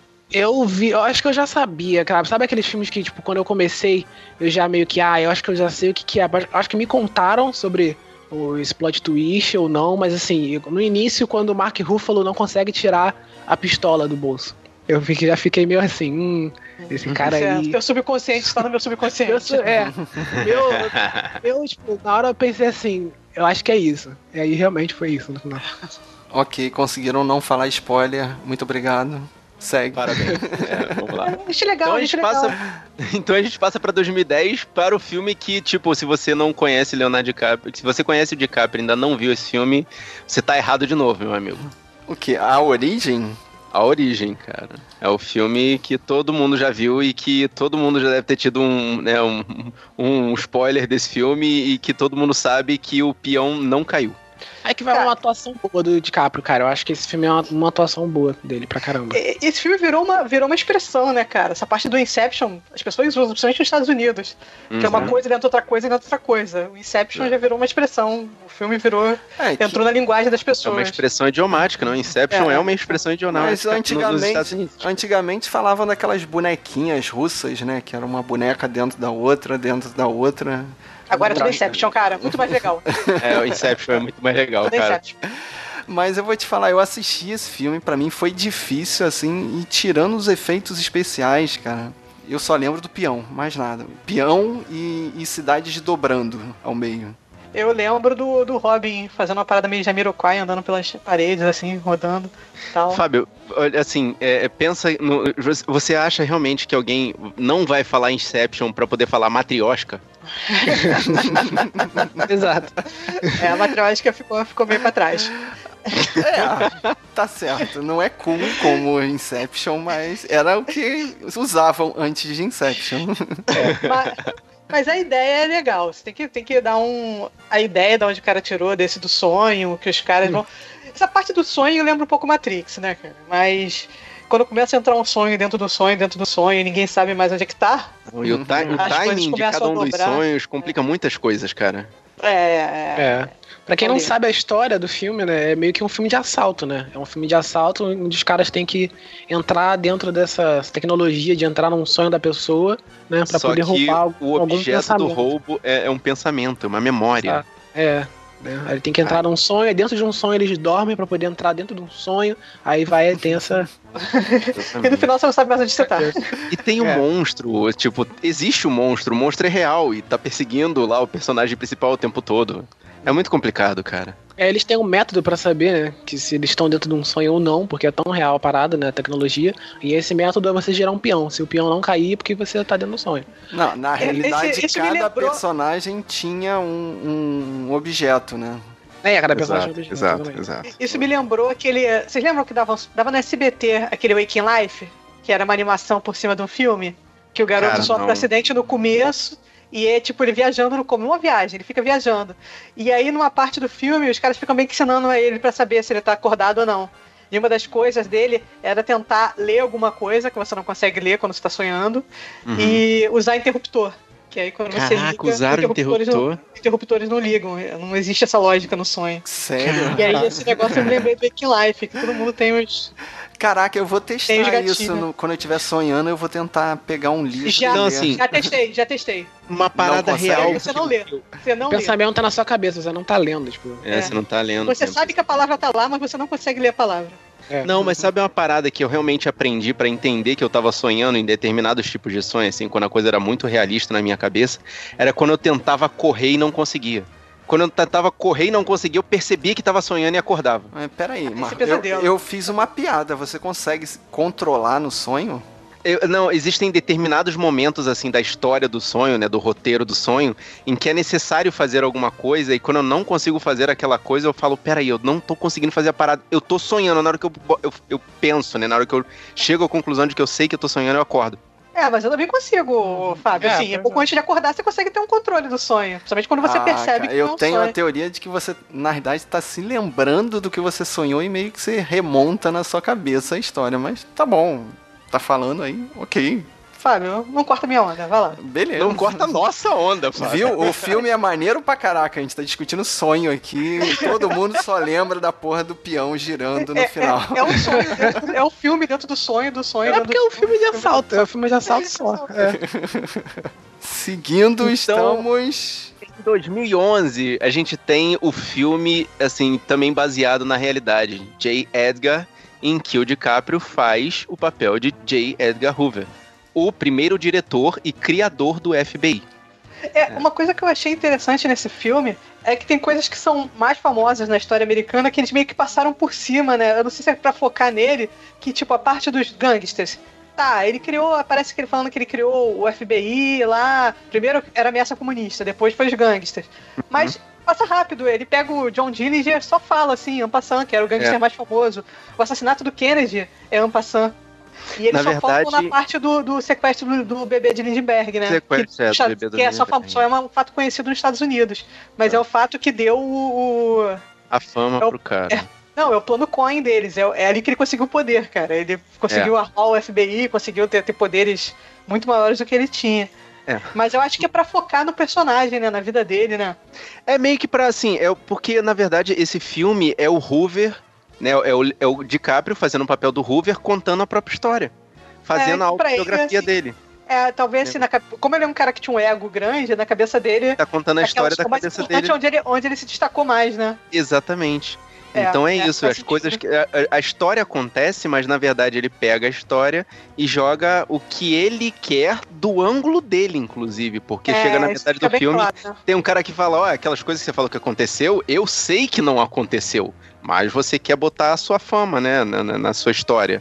Ele tinha um ego bem grande mesmo. Tinha um ego muito grande. E, como ele teve uma certa carta branca da presidência da República depois de um tempo, ele começou a investigar não só os criminosos, como também as pessoas que ele precisava influenciar. É, ele começou a fazer chantagens. Começou a Uhum. gravar as pessoas. Ele tinha Negócio- os arquivos da Lava Jato. Ou, quer dizer, ele tinha os arquivos dos políticos que ele precisava que- da influência e, e da ajuda. É, é, como é que é? Viva, viva o suficiente pra virar um vilão, né? Exatamente, ele se tornou o vilão. Agora, a minha reclamação é que a maquiagem dele, quando ele tá velho, tá Uhum. maneira. Só que a do Armie Hammer, ele tá parecendo o táxi do Gugu. Tá a grana foi toda pro de cara. Sim, Sacanagem com o Armie Hammer. DiCaprio, o Armie Hammer, cara, tá ridículo. Tá, Ridículo. táxi do Gugu. tá Botaram pasta d'água na cara dele, cara. Não, mascarona de, de, de, de Máscara de velho. borracha É e que você vê que não tá grudada direito na cara dele, cara. Tadinho do Armie Hammer nesse filme, cara. Ok. Né, e- É, é, é interessante, né, você, você ver ele contando a história dele, mas ele, ele não consegue dissociar certos pontos que são baixos na história dele, mesmo sendo ele a contar a história. Que é, por exemplo, a influência da mãe dele. Que eu acho foda, cara. Que é feito pela. Ah, eu esqueci o nome da atriz. Judy Dent. Ah, Judy Dent, cara, que caraca, ela tá espetacular nesse filme. E mostrar, né, a grande influência dele, né? Ah, Tipo, como reprimiu ele, né? Cara, a repressão que ela causa nele só pela existência. Tipo, claro que tem um momento que você percebe que ela tá baixando o martelo em cima da cabeça dele com toda a força do mundo. Mas, cara, a influência dela sobre ele o tempo inteiro no filme é muito maneiro. Tem o começo que ela força ele a fumar, né? Porque Ah, né, é eles achavam que fumar fazia bem. Aí ele, Era mãe, eu não, não gosto, tipo, não funciona comigo não, mas você tem que se forçar pelo menos um por dia Tem que pra fumar. poder você não Caraca. acabar igual o meu pai. O pai dele tinha demência, alguma coisa assim. Tinha que morrer antes de pegar demência. Bom, dando continuidade agora em 2012, a primeira participação dele num filme do Tarantino, Finalmente. Django Livre. E aí é uma atuação, pô, excelente dele, que eu acho, né? Tipo, de.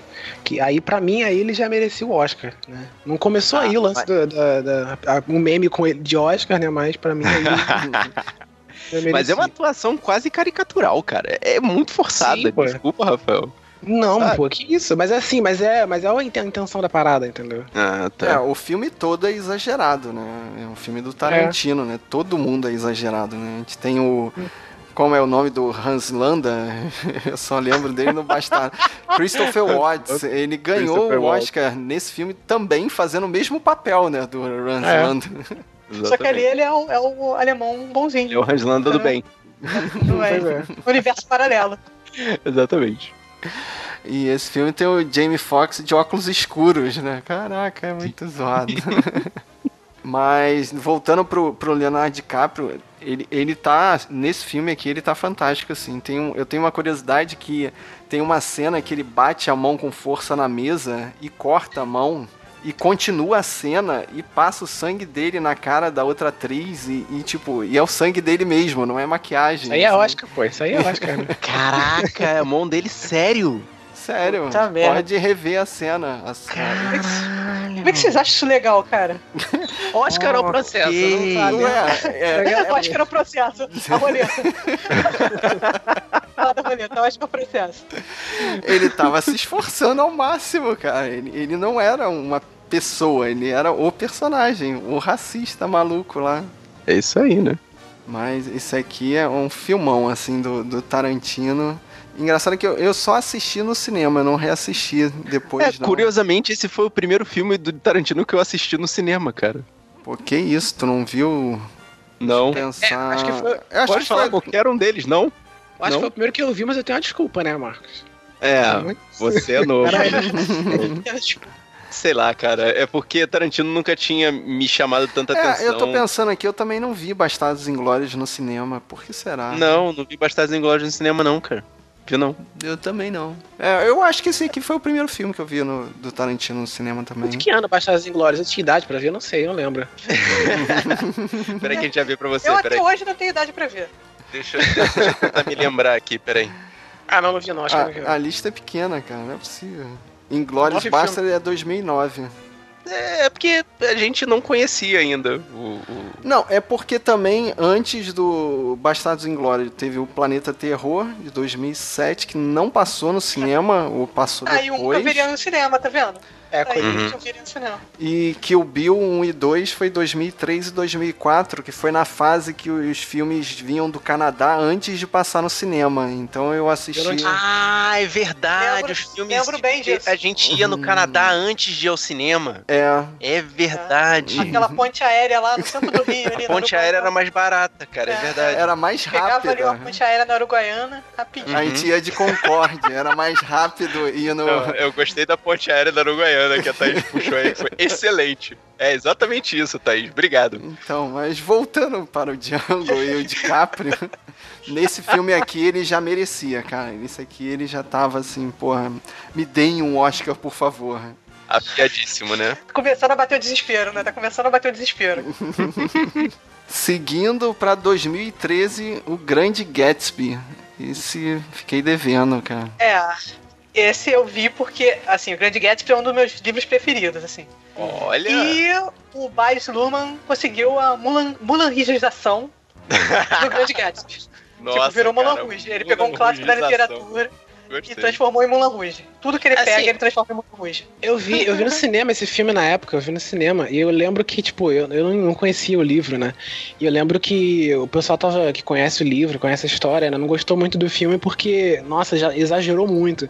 Mas, gente, é o Baz Luhrmann, né? Tipo, todos os filmes dele. Tudo vira Mulan Rouge na mão desse cara. É, pois é. Mas assim, eu não tinha nem me ligado que era ele, mas. É, Mas espera aí, é. é. um musical o filme ou não? Não, não, mas tem, tem, tem a festa, que é Mulan Rouge. Tem as festas. e as festas são uma parte importante da história, assim, pro, pro Gatsby. Assim, a história, na verdade, o protagonista não é o, o DiCaprio. Na verdade, ele é, mas o narrador, no caso, é o personagem do Tobey Maguire, que é o Nick Carey. Que ele é um cara que vai, ele volta da guerra. No livro, acho que não tem isso, não. No livro, ele só. Ele volta da guerra, mas ele não tá traumatizado, não. Ele só vai pra uma casinha, porque ele também é de uma família rica. Ele vai ficar lá na casinha pra estudar, pra trabalhar na Bolsa de Valores, que esse é o emprego do futuro. No Grande Gatsby, eu acho que ele tá meio traumatizado, e aí ele vai pra, vai pra casinha pra poder pegar, mudar os ares lá. E a casinha é tipo em frente à mansão do Gatsby, que é essa pessoa que todo mundo conhece pelo nome, é um cara famoso que dá festa todo dia, faz aquelas festas luxuosas, chama todo mundo o tempo todo, mas ninguém conhece o cara de verdade. Só sabe que ele é muito rico. E até que um dia é, o Nick consegue conhecer ele, mas tudo é, é um, é um plot pra conhecer, para chegar até a prima do, do Nick, que é a ex-namorada do Gat- Gatsby, que é a Daisy Buchanan, que casou com um outro maluco ricaço também. E é isso, o Gatsby ficou rico de formas talvez não, não, isso não fica tão claro, Deixa pra lá, Muito- detalhes, É. não tem detalhes. muito honestas. Uhum. Tudo por causa da mulher, porque ele era obcecado. Ele, ele- ela era o que ele achava que precisava pra ser feliz. Essa ex-namorada dele. Nossa. E ele faz de tudo pra ficar com ela e no final ele acaba morrendo por causa dela, assim. E ela nem é tão legal assim, cara. Tipo, mas é a idealização, entendeu? Tem uma, tem uma coisa no filme e no livro que ele fala que é a luz verde. Porque ele, ele sai da festa, o Nick, primeira vez que vê ele, vê só o- a silhueta dele, ele olhando pra luzinha verde que tem no final da Bahia, assim, onde ficavam os ricaços, assim, as mansões. E a luzinha verde era na casa onde a Daisy fica. E a luz verde é aquela coisa inalcançável, aquela felicidade que ele quer, ele mudou, ele fez tudo na vida dele pra conseguir alcançar aquela coisa que é inalcançável, aquela mulher que ele idealizou, aquela vida que ele precisava, tudo que ele precisava pra ser feliz. E aí o que eu- uma coisa que eu gosto desse livro é isso, que você fica criando, não, eu vou ser feliz quando eu tiver isso, eu vou ser feliz quando eu tiver aquilo, e fica sempre perseguindo aquela coisa que, que você nunca vai, vai alcançar. É o chegar lá, né? E quando você chega É. lá, você quer chegar lá na frente. E quando você Exatamente, chega a lá, você quer luzinha chegar... verde É a No busca caso- constante, né? era essa mulher que ele idealizou, tipo, ela, ela nem era tão legal assim, entendeu? Tanto que ela é meio filha da puta com ele no final. Mas ele tinha essa, essa coisa na cabeça, que ele precisava ser rico, precisava casar com aquela mulher, ele precisava. É aquilo que ele precisava pra ser feliz. O filme ele tem todo. Parece uma fantasia, né? O filme ele parece um sonho, não parece uma. É, uma- É porque é meio que a memória do Nick, né? E o, Uhum. o reza a lenda que o Nick é meio apaixonado por ele, né? Que- É, apareceu isso no filme. Aí, que legal, cara. Que babado. Que isso, que isso. Não, mas você fala, vocês falaram do Gatsby, cara, eu lembrei logo do Jorginho Guinle, cara. Que era esse, era esse tipo de gente, cara. Era festas, mas festas, assim, festas, né? Só que o Jorginho Gui, tipo, cresceu rico E percebeu que a tudo. vida é dura, né? É, É, ele perdeu é tudo. No dura. caso foi o contrário, ele nasceu pobre. E quando ele voltou da guerra, ele foi tentar se virar porque ele precisava ficar rico pra conseguir aquela mulher. Caraca. E ele dava as festas na esperança, tipo, dava festa todo dia, Que na ela esperança aparecesse, né? de que ela aparecesse. Cara, que doido. É, o livro é legal, mas só que virou Mulan Rouge, né? O problema foi só esse. Veja a versão do Robert Redford que é melhor, com a É, Space exato. e o Robert Redford. Não, cara, vejam o filme do mesmo ano, que eu acho que vale muito mais a pena, porque tem muito mais riqueza e muito mais loucuras, que é o Lobo de Wall Street. Aí, novamente, Martin Scorsese Martin Scorsese. e Thaís. Esse aqui são três horas redondos. Três horas. Eu vi no 180 cinema. Esse eu, vi, esse eu vi em parte, vou te falar que eu vi em parte, mas eu consegui assistir. Oh, mas esse E é muito maneiro, esse cara. filme tem anões sendo arremessados pela Literalmente. janela. É, exatamente, cara. Esse é um outro filme que eu sempre fico na dúvida se as pessoas conseguiram pegar a moral da história. Cara, não, ninguém sabe Não, qual é a moral não, da história. desse Exatamente. Eu não no sei qual é a moral da história. Já. Gente, a gente fez um episódio do Sabrina Nós, eu vou deixar o link no post, e a gente não consegue chegar a conclusão nenhuma naquele, naquele podcast. É Ah, exatamente cara, é a decadência, mas assim, as pessoas acharam aquela decadência legal. Eu vi uma vez um comentário que falava que assim, o que salva nesse filme é que ele é tão longo que as pessoas começam a enjoar da decadência, assim. dele. Não, é isso que eu tô falando, no meio do Mas, filme. porra, o tipo, precisa já- disso. Fica com saudade da parte da festa, Não. entendeu? E só foca Não. que aconteceu. E, tipo, do meio final, tipo, não Eles vão aumentando tanto o, o parâmetro, A loucura, né? a loucura Não, que sabe, assim, sabe, sabe o que, que eu fiquei chateado com o final desse filme? Que no final desse filme, o Belford, ele vai dar palestras. Ou seja, ele passou por toda aquela loucura, ele foi do céu, não, do chão ao céu, de volta ao chão, e tipo, ele ainda tá lá, cara. Caralho, ele não aprendeu a lição, ele ainda tá lá tentando fazer exatamente a mesma coisa, Gente, cara. É, Velho realidade. mas- ditado, cara. Todo dia sai um otário de casa, cara. Pra poder ser um esperto. É verdade, E eu cara. não sei se é nesse filme ou em outros filmes que abordam Wall Street que eles falam, cara. Pra eles não importa, né? Pra um, pra um funcionário de Wall Street não importa se você vai comprar uma empresa boa, uma ação boa, ele só quer a- o percentual dele, né? Ele quer que você faça o negócio e pronto, cara. Não interessa. E essa é a moral bizarra de, de todas as assim, histórias que se baseiam, né? Os, os- esses filmes de, de Wall Street, né? É, ele, esse filme, ele é tão maluco que no final das contas, a loucura vira esporte. Eles fazem a loucura pelo, pelo esporte da loucura. Sabe? Quando ele toma aquele comprimido que ele fica paralisado, você já fala, puta, cara. Cara, para. vai dar ruim, tá? Para, Mas- sabe que- dar ruim, Para, pelo amor de Deus. Isso, isso tava me irritando durante o filme, cara. Que eu ficava pensando, cara, será que. Porque é baseado em fatos, né? É baseado Sim. nas memórias dele. Será que ele realmente se drogava desse jeito que mostra no filme, exagerado, de cheirar? Achava e que era ficar- pior. Eu achava Acho que era pior. Era que era pior. Mas será que uma pessoa Cara- consegue trabalhar cheirado e, e bêbado? Pô, os caras só trabalham. Os caras mostram. Fábio, o cara tá dando palestra até hoje, cara. Eu vejo propaganda dele no YouTube, dando palestra, Então, dizendo. aí "Se por isso- Fábio, Fábio, sucesso." Por isso que eu tô Duas palavras perguntando. e uma banda, Rolling Stones. Não, mas então, mas, mas vocês não acham que o Scorsese meio que glamorizou, exagerou aí pra ficar engraçado? É filme engraçado, sim. né? É, aí que tá, é. Porque, Mas tipo, aí, como disse, ele é tão longo que você fala, puta, cara, sério, você vai fazer isso de novo? Você nunca É, aprende. chega uma hora que é. Vai se ferrar Ele, de ele novo. não aprende, cara. E ele não aprende. E você percebe que ele não aprende até hoje, que ele tá fazendo propaganda no YouTube, dando palestra, cara. Ele não aprendeu ainda, cara. Mas como não aprendeu, cara? Ele aprendeu a ganhar dinheiro. É isso que interessa. Então, mas e- e pra ele virou esporte, ganhar cara. dinheiro e é, ele vende a, a palestra de como ganhar dinheiro. Acabou. E todo dia uma E- e na são É, espertos. e na verdade ele está ganhando dinheiro não do jeito que ele está ensinando na palestra, mas fazendo palestra ensinar Fazendo palestra. palestra pra poder ganhar dinheiro. Ué, é assim que roda, roda. roda, roda. É, portanto, de tanto rodado, roda em 2015, a gente Mas pera retorna. aí, mas peraí, mas nesse aqui ele foi indicado ao Oscar e, e nesse aqui ele merecia. Merecia também. Merecia. Também. A cena Nossa, da escada é impagável, né? A cena que ele, ele, ele dá uma arranhadinha no carro dele. Caraca. Ah, muito bom. Não sei como é que ele não ganhou esse Oscar, cara. A academia Ele tem que estar muito chateada. Perdeu com- pro Matthew. Perdeu pro Matthew McConaughey. Fez o clube de compras Dallas. Ele perdeu Que pra dor, ele. hein? Ah, mas aí Ah, o match pô, é, perdeu muito é o- peso. Aí, Perdeu pô, muito peso, aí valeu. Por favor. Clube de compras, é. Pois é. É, realmente, aí foi, foi justo. Detalhe, Matthew McConaughey que foi o primeiro instrutor dele nesse filme. É, pois é. Tava magro no filme por isso também. Exatamente. Exatamente. Mas aí sim, aí agora vem Inocente, 2015, o vegetariano vai comer carne pra ganhar o Oscar. Caraca, cara. Carne O que crua. você não faz. cara, é. As coisas que a gente faz por amor, cara. O regresso. O regresso. Qual é o nome do diretor que o Rafael adora? Alejandro Inharrito. Olha minha fotografia, né? Olha minha fotografia. Olha, começou a filmar, galera. Meu Deus. Não, mas fala sério, é um plano sequência inicial, cara. Tu fica assim, como? Como, cara? Como é que sincronizaram a água, o sangue? Eu não usei, eu não usei luz aqui. É luz natural. E tudo tinha que ser gravado naquele take, porque senão a luz não ia estar do jeito meia Exato, hora naquela hora. Naquela hora ali e tal. Ou só amanhã, né? Tipo, era aquele take ou só amanhã. É, pois é.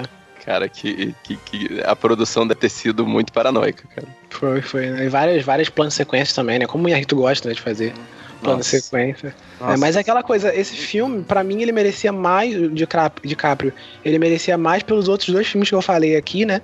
Do que nesse filme. Né? Mas é aquela coisa, né, do Oscar, né, que querer que o ator sofra, né, pra poder ganhar o perca peso, Pô, aqui- carne. Exatamente, cara. Aqui ele lutou com um urso, cara. Pô, É, a luta o ator. urso. Inclusive, o urso merecia um Oscar também. É, mas a gente falou, se ele 90% do filme é mereceu, proibido, imagina- né, cara? Sim. O, o, nesse filme, o Tom Hardy fala mais do que o, do que o DiCaprio, cara. Como? Como é que pegaram o Tom Hardy pra falar mais? Foi a Fala com a atuação boca do Tom fechada, Hardy. né? Esqueci. Tá incrível também, cara. É outro que também, cara, merecia ganhar um prêmio aí. Tá incrível, cara. Conseguiram fazer ele falar, falar bem e interpretar melhor ainda do que fala. Mas é aquela coisa, né? Ele ganhou porque também, pô, o pessoal que tava junto com ele era, era o Michael Fassbender fazendo Steve Jobs, né? Um filme que já tinham feito. O Matt Damon, Perdido em Marte, né? O Matt Damon. Ah, esse é café com não, leite. já tá né? demais. O Brian Cranston fazendo Trumbo, né? Que é um filme que não... não, não- Um filme pra TV, cara. Parece um É, filme. ó, Parece um coisa. pra TV e o Ed Redman que, foi, que, eram, que eram dos favoritos, né? Que fez a garota dinamarquesa, né? Mas o Mas Leonardo já ganhou. tinha, ele já tinha ganho antes também, o, o É, Ed pois é. Redman, Teoria de pelo tudo, né? teoria. Teoria de tudo. aí. É, teoria É de tudo, é. Cara, é isso aí a academia já tá falando, não, não, não, cara, não tem mais como dizer não pro tipo, DiCaprio. cara. Ele Tá tá, zoado, né? Tá zoado Tá. demais o meme, tá- né? tá- O que, que ele vai fazer da próxima vez, cara? Ele vai fazer não um- tem mais o que fazer, cara. Precisamos dar um Oscar pra esse homem. ai, ai. Mas, É, passando pra 2016 com Seremos História. Fábio, ilumine-me. O que, o, que, o que ser? Então, eu digitei no Netflix DiCaprio e apareceu esse Seremos História, que como t- teve em que ano que teve um outro documentário 2000 e blá, onde é que tá ali? 2007, a última hora. 2007. Hum. É, é um documentário em que ele é, é embaixador da ONU, né? É aqueles cargos fantasia, né? Em que Ok, então viaja- pula. Não, interessante assim, porque me pegou. Ele fez o, o trabalho de formiguinha. Porque esse cara aqui se impressionou com o filme e eu estou. a meu nome é Fábio e eu estou há uma semana e três dias sem comer carne vermelha. Por favor. Olá! Batam palma. Ó, Ma- ô, Ma- ô, Marcos, se prepara que o próximo passo é fechar sua franquia de coxinhas. Ih, caraca, não. Mentira não isso pode. aí. Isso, cara, o que, o que será de Fábio? Não, não podemos ficar sem a franquia de coxinhas, Fábio. Eu preciso desse dinheiro ainda pra poder ter a minha própria mansão e poder abrir o meu parque de diversões. Cara, é depois mais eu fui saber. pessoal, né? Depois eu fui saber que o Felipe Neto também tá se desintoxicando, né? Mas não Ah, foi é. por influência dele, não. Foi somada aquelas histórias da, da queimada na Amazônia, aquele, aquele fumacê que teve em São Paulo. Aí eu falei. Aí no documentário ele fala: Cara, que tal vocês pararem de comer carne? Aí eu falei: Tá, vou ajudar. Pronto. Tudo bem, Jack, se você tá pedindo. Fábio, você baixei, permite- baixei o consumo de carne da minha casa de, em 75, é, em 25%. Eu fiz minha parte, cara. Fiz o que dá pra cara. fazer. Olha, eu, eu, eu vi todas as notícias da Amazônia e das queimadas e das políticas contra esse negócio e, e fui pra um churrasco. Tá, só Ok, pra constar. cara. Cada um com seu cada qual. Eu fiquei pensando, cara, eu nem me despedi do hambúrguer, do bacon, do cachorro quente, mas não tô sentindo falta, não. Falando sério. É, Assim- observação importante, você que é patrocinador aí do Burger King, do, do McDonald's, é, nós estamos abertos a conversações para patrocínios futuros, ok? o resto, o resto do Sabre não abandonou ainda não. É, pois é. claramente, claramente. Eu tô fazendo a minha parte, cara. Trabalho, trabalho de. Como é que é aquela. É o conto do Beija-Flor. Eu tô apagando o incêndio. Sozinho. Guerreiro, venha pra me ajudar. Mas é basicamente a vida, a vida, a vida pessoal do Leonardo DiCaprio é isso, né? Ele só aparece, né? Quando não são os filmes dele, ele aparece na, na, na mídia, né? Quando ele não tá fazendo o filme, ele aparece na mídia só isso, né? Quando ele, envolvido nesses assuntos, né? De, de proteção ambiental, né? Ele é só, é só isso, Inclusive, E- e com dele, modelos ele da finalmente- Vitória. Oi? Ah, ah, e com modelos da Vitória Secret, que não tem mais de 25 anos. É, atualmente. Ele tem, ele tem É um teatro verdade, de tem 25 isso. anos. É, Vide a Gisele Bint, né? Que ele É. mandou pastar porque já tava velho demais, né? Já tava com 30 e poucos. Não, cara, mas que consta que, consta que, que ele, ele fez o discurso dele lá quando ele ganhou o Oscar, ele também, né, entrou, né, aproveitou e fez o discurso dele contra ah, o consumo de, de carne e a poluição do, do pum das vacas. É isso aí. Então, é isso mesmo que ele fala no documentário sobre o pum de vacas. ok. A gente tocou profundamente. Portanto, depois dessa observação profunda, literalmente, a gente passa para 2019 com Era uma vez em Hollywood. Então, segunda participação do DiCaprio no filme de Tarantino. E eu cravo aqui, guerreiro, estamos em setembro de 2019. O DiCaprio tem que ser indicado. Eu também acho que ele vai ser indicado. Tem O Brad que... Pitt, Brad Pitt. O Brad Pitt tá gostoso, cara. Se você não viu a cena dele do telhado, pega Ele aí, na laje. Na laje. arrumando a antena do, Di- do, do DiCaprio. Preciso, Ele, preciso tá, ver esse filme. ele então. tá um tchutchuco de 50 anos, cara. Mas voltando, Caraca, 50 anos, a gente tá ficando muito velho mesmo, cara, meu Deus. voltando pro DiCaprio, ele faz um, um ator, né, em Hollywood, que o auge da fama dele é naquelas produções baratas de seriados western, que ele tá super canastrão e mostra cenas assim como se ele tivesse realmente atuando no seriado. E nesse trecho do seriado, ele tá canastrão assim ao máximo. Aí, aí dá um salto no tempo e, tipo assim, 15 anos depois, ele tá em decadência e fazendo filmes em que ele só consegue papel de vilão. Aí o, o, o empresário dele fala, cara, tu não vai conseguir seguir com uma carreira de vilão e tal. E, e mostra uma cena dele, assim, a, a, a melhor cena dele que ele já fez na vida. É super seguro e tal. E, e o que é interessante são essas nuances, assim. no- quando ele é, ele é real, ele é um cara medroso que gagueja, mas quando ele tá atuando, ele é seguro. Na, na segunda fase, na primeira fase, ele é canastrão. Assim, cara, ele tem que ganhar um Oscar, assim. É- é- me lembrou aquele papel da, da menina em La La Land, a Emma... Stone. Emma Stone. Emma Emma Stone, que rapidamente assim ela tá fingindo que é uma atriz que tá atuando e de repente ela tem que sair do papel e volta pro papel. Cara, é, é nesse estilo, assim. É o estilo que Hollywood gosta. Ele vai ser Nossa. premiado. Escreve aí. Tá cedo, tá cedo ainda. Fábio tá É. cravando. É. Então, Esse filme é eu legal. Gostei da é legal aposta. Esse filme é legal pra caramba, né? Porque, tipo, a história dele, né? Basicamente, são, são esses atores, né? Fictícios, né? Que o, que o, o Leonardo DiCaprio e o Brad Pitt fazem, né? O Leonardo DiCaprio é o ator e o Brad Pitt é meio que o... o, o Dublê. O, o dublê dele, né? Ele faz o papel do dublê dele, né? E eles são Uhum. meio que personagens fictícios.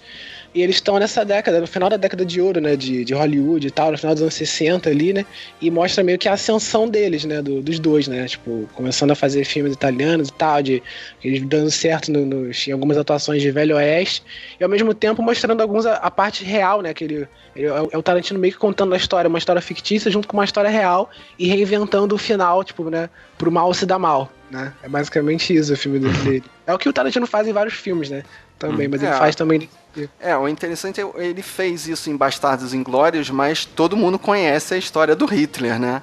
Exato, Aqui- aqui- Django também, né? Todo mundo sabe que, que escravidão é errado, né? É, a- Mas- Sim, A sim, maioria. obviamente. Uhum. A- É. Aqui, E- pra você assistir o filme, você meio que tem que saber um pouco da história que ele tá contando, né? Da história da Sharon Tate, né? Sharon Tate, exatamente. Do, do, do Charles Manson e tal. né? Porque se você não souber, eu acho que perde um pouco do, do momento de tensão final ali. Do... É, o final. assim, Você vai ficar, o que, que a Margot Robbie tá fazendo aí, gente? Você Qual o propósito disso, gente? O filme, você, você não vê é função nenhuma pro filme. Se você não souber desse caso, você não vê, você fica, tipo, no final do filme, pô, o que, que a Margot Robbie fez no filme? O que, sabe? Hum, Você fica totalmente perdido nisso, né? Se Uhum. você, tipo, também não conhecer muito desse lado do meio que do Tarantino de fazer o mal se dar mal, né? No final, tipo, reinventar uma história real, né? Não, eu fiquei, eu fiquei sabendo, assim, de curiosidade desse filme, que teve quase uma injustiça com o, Bruce Lee, né? É, porque tem uma cena que é assim, é, pegam né, o- um ator pra fazer o Bruce Lee e pegam esse ator, né, do, do Brad Pitt, né, que é um cara, né, que é um personagem fictício, né, criado pelo Tarantino.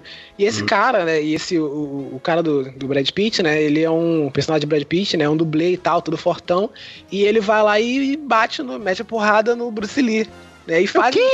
E, é, exatamente, e fazem o Bruce Lee como se fosse um cara super arrogante, né? Super arrogante, malandro lá e tal, se achando. Aí por isso, né, eu acho que a família Não. do Bruce Lee não gostou muito. Não, e a resposta do Tarantino é que é melhor, né? O cara podia ter falado: Não, isso é uma história, isso é ficção, isso é um negócio que saiu da minha cabeça. A resposta dele pra, pra, pros comentários da filha do Bruce Lee é ele: Ah, não, todo mundo falava que ele era babaca mesmo. Ele foi, Ele isso fala- foi marketing, cara. Isso é marqueteiro pra caraca, essa resposta Pra aí. caramba. Ok, tudo bem. Foi isso tudo que eu soube, mas eu ainda pretendo ver esse filme. Ainda tô, ainda tô pra É. ver esse filme. Mas Então, o filme é muito bom, cara. O filme é muito bom. Mas esse final você pode se perder se você não souber nessa história, né? Essa história real aqui. A dança da Sharon Tate, do assassinato da Sharon Tate e tal. Uhum. Mas o filme, o filme em si, a atuação do, do, do DiCaprio, né? É muito boa. Sim, e aquela Fora- garotinha que eles. Sei lá de onde eles tiraram, né? A, a garotinha que contracena com o DiCaprio numa, numa Aham. gravação de filme também tá muito boa, cara. Sim, sim, sim. E o lance do, do Tarantino com o pé também, cara. Esse filme ele extrapolou, cara. Esse filme tem. Não, esse filme ele Milhão. falou assim: ah, dizem que eu gosto de pé, toma pé Vou aqui. mostrar que eu gosto mesmo. Nesse filme eu vou mostrar Nossa, ok, pé na cara. tela, pé feminino na tela o tempo todo. Ó, e você pode esperar que no próximo filme do Tarantino as personagens femininas não vão ter fala nenhuma. que O pessoal tava criticando que ela quase não tinha fala, Margot Robbie. Ah, cara. pode crer que vão entrar e sair sem falar. Mudas. Não, mas Exatamente. nesse filme aqui tem função ela não ter. Tem função, Ela exatamente. não ter fala, cara. Porque ela é, é tipo um, um anjo, um personagem assim, intocado. Não é. Não é. Não faz parte da história. É, ela é meio que o alívio do filme, tipo, de você ver a história real não acontecendo, entendeu? Meio que ela, ela aparecendo no final ali, é, pô, faz sentido. Eu fui com esse pensamento na cabeça também, tipo, ela não fala nada e tal. Aí no meio do filme eu também tava assim, pô, o que, que ela vai fazer? Que ela não fez nada até agora e tal. Mas aí no final do filme eu, eu entendi por que que ela. Por que essa personagem não fala tanto assim também. Mas assim, é a minha opinião, né? Vocês vão lá. É, então, Guerreiro, você que já É. assistiu o filme, vem aqui e traz a sua opinião. Fala aí.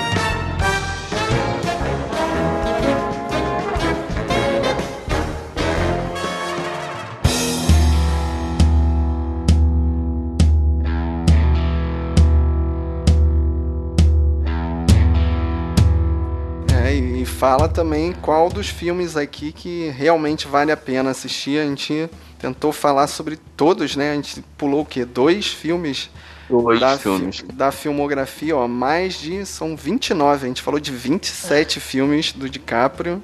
Então, se você tem alguma coisa pra comentar de qualquer um desses filmes, vem falar com a gente.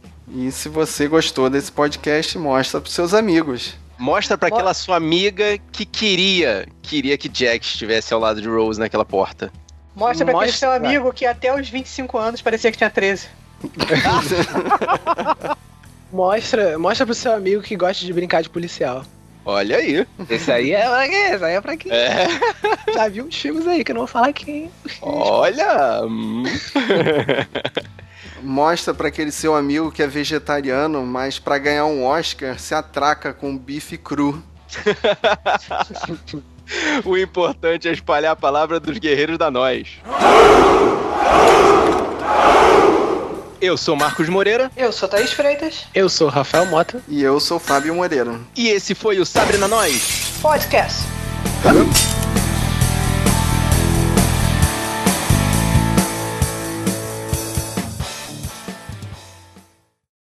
Ai, vocês viram que o Coringa ganhou o prêmio na, em Cannes? O prêmio principal, cara. Bizarro. Aumenta a hype, aumenta a hype. Não, cara, eu, Eu não tô com muita hype, não, mas. Eu não embarco mais Então, nessa. eu não tava levando fé, não, mas, cara, um filme artístico do, do Coringa. Que, que isso? É tipo, é tipo um filme realista do Batman, Fábio. É tipo a trilogia realística do Batman. Sabe quando eu, quando eu, quando eu vi, eu fiquei imaginando?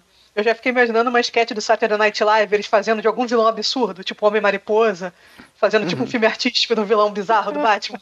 Ah, muito bom. É bem uma parada do Saturday Night Live, assim, tipo, Homem-Mariposa. Aí bota Então- ele triste lá, olhando pra luz.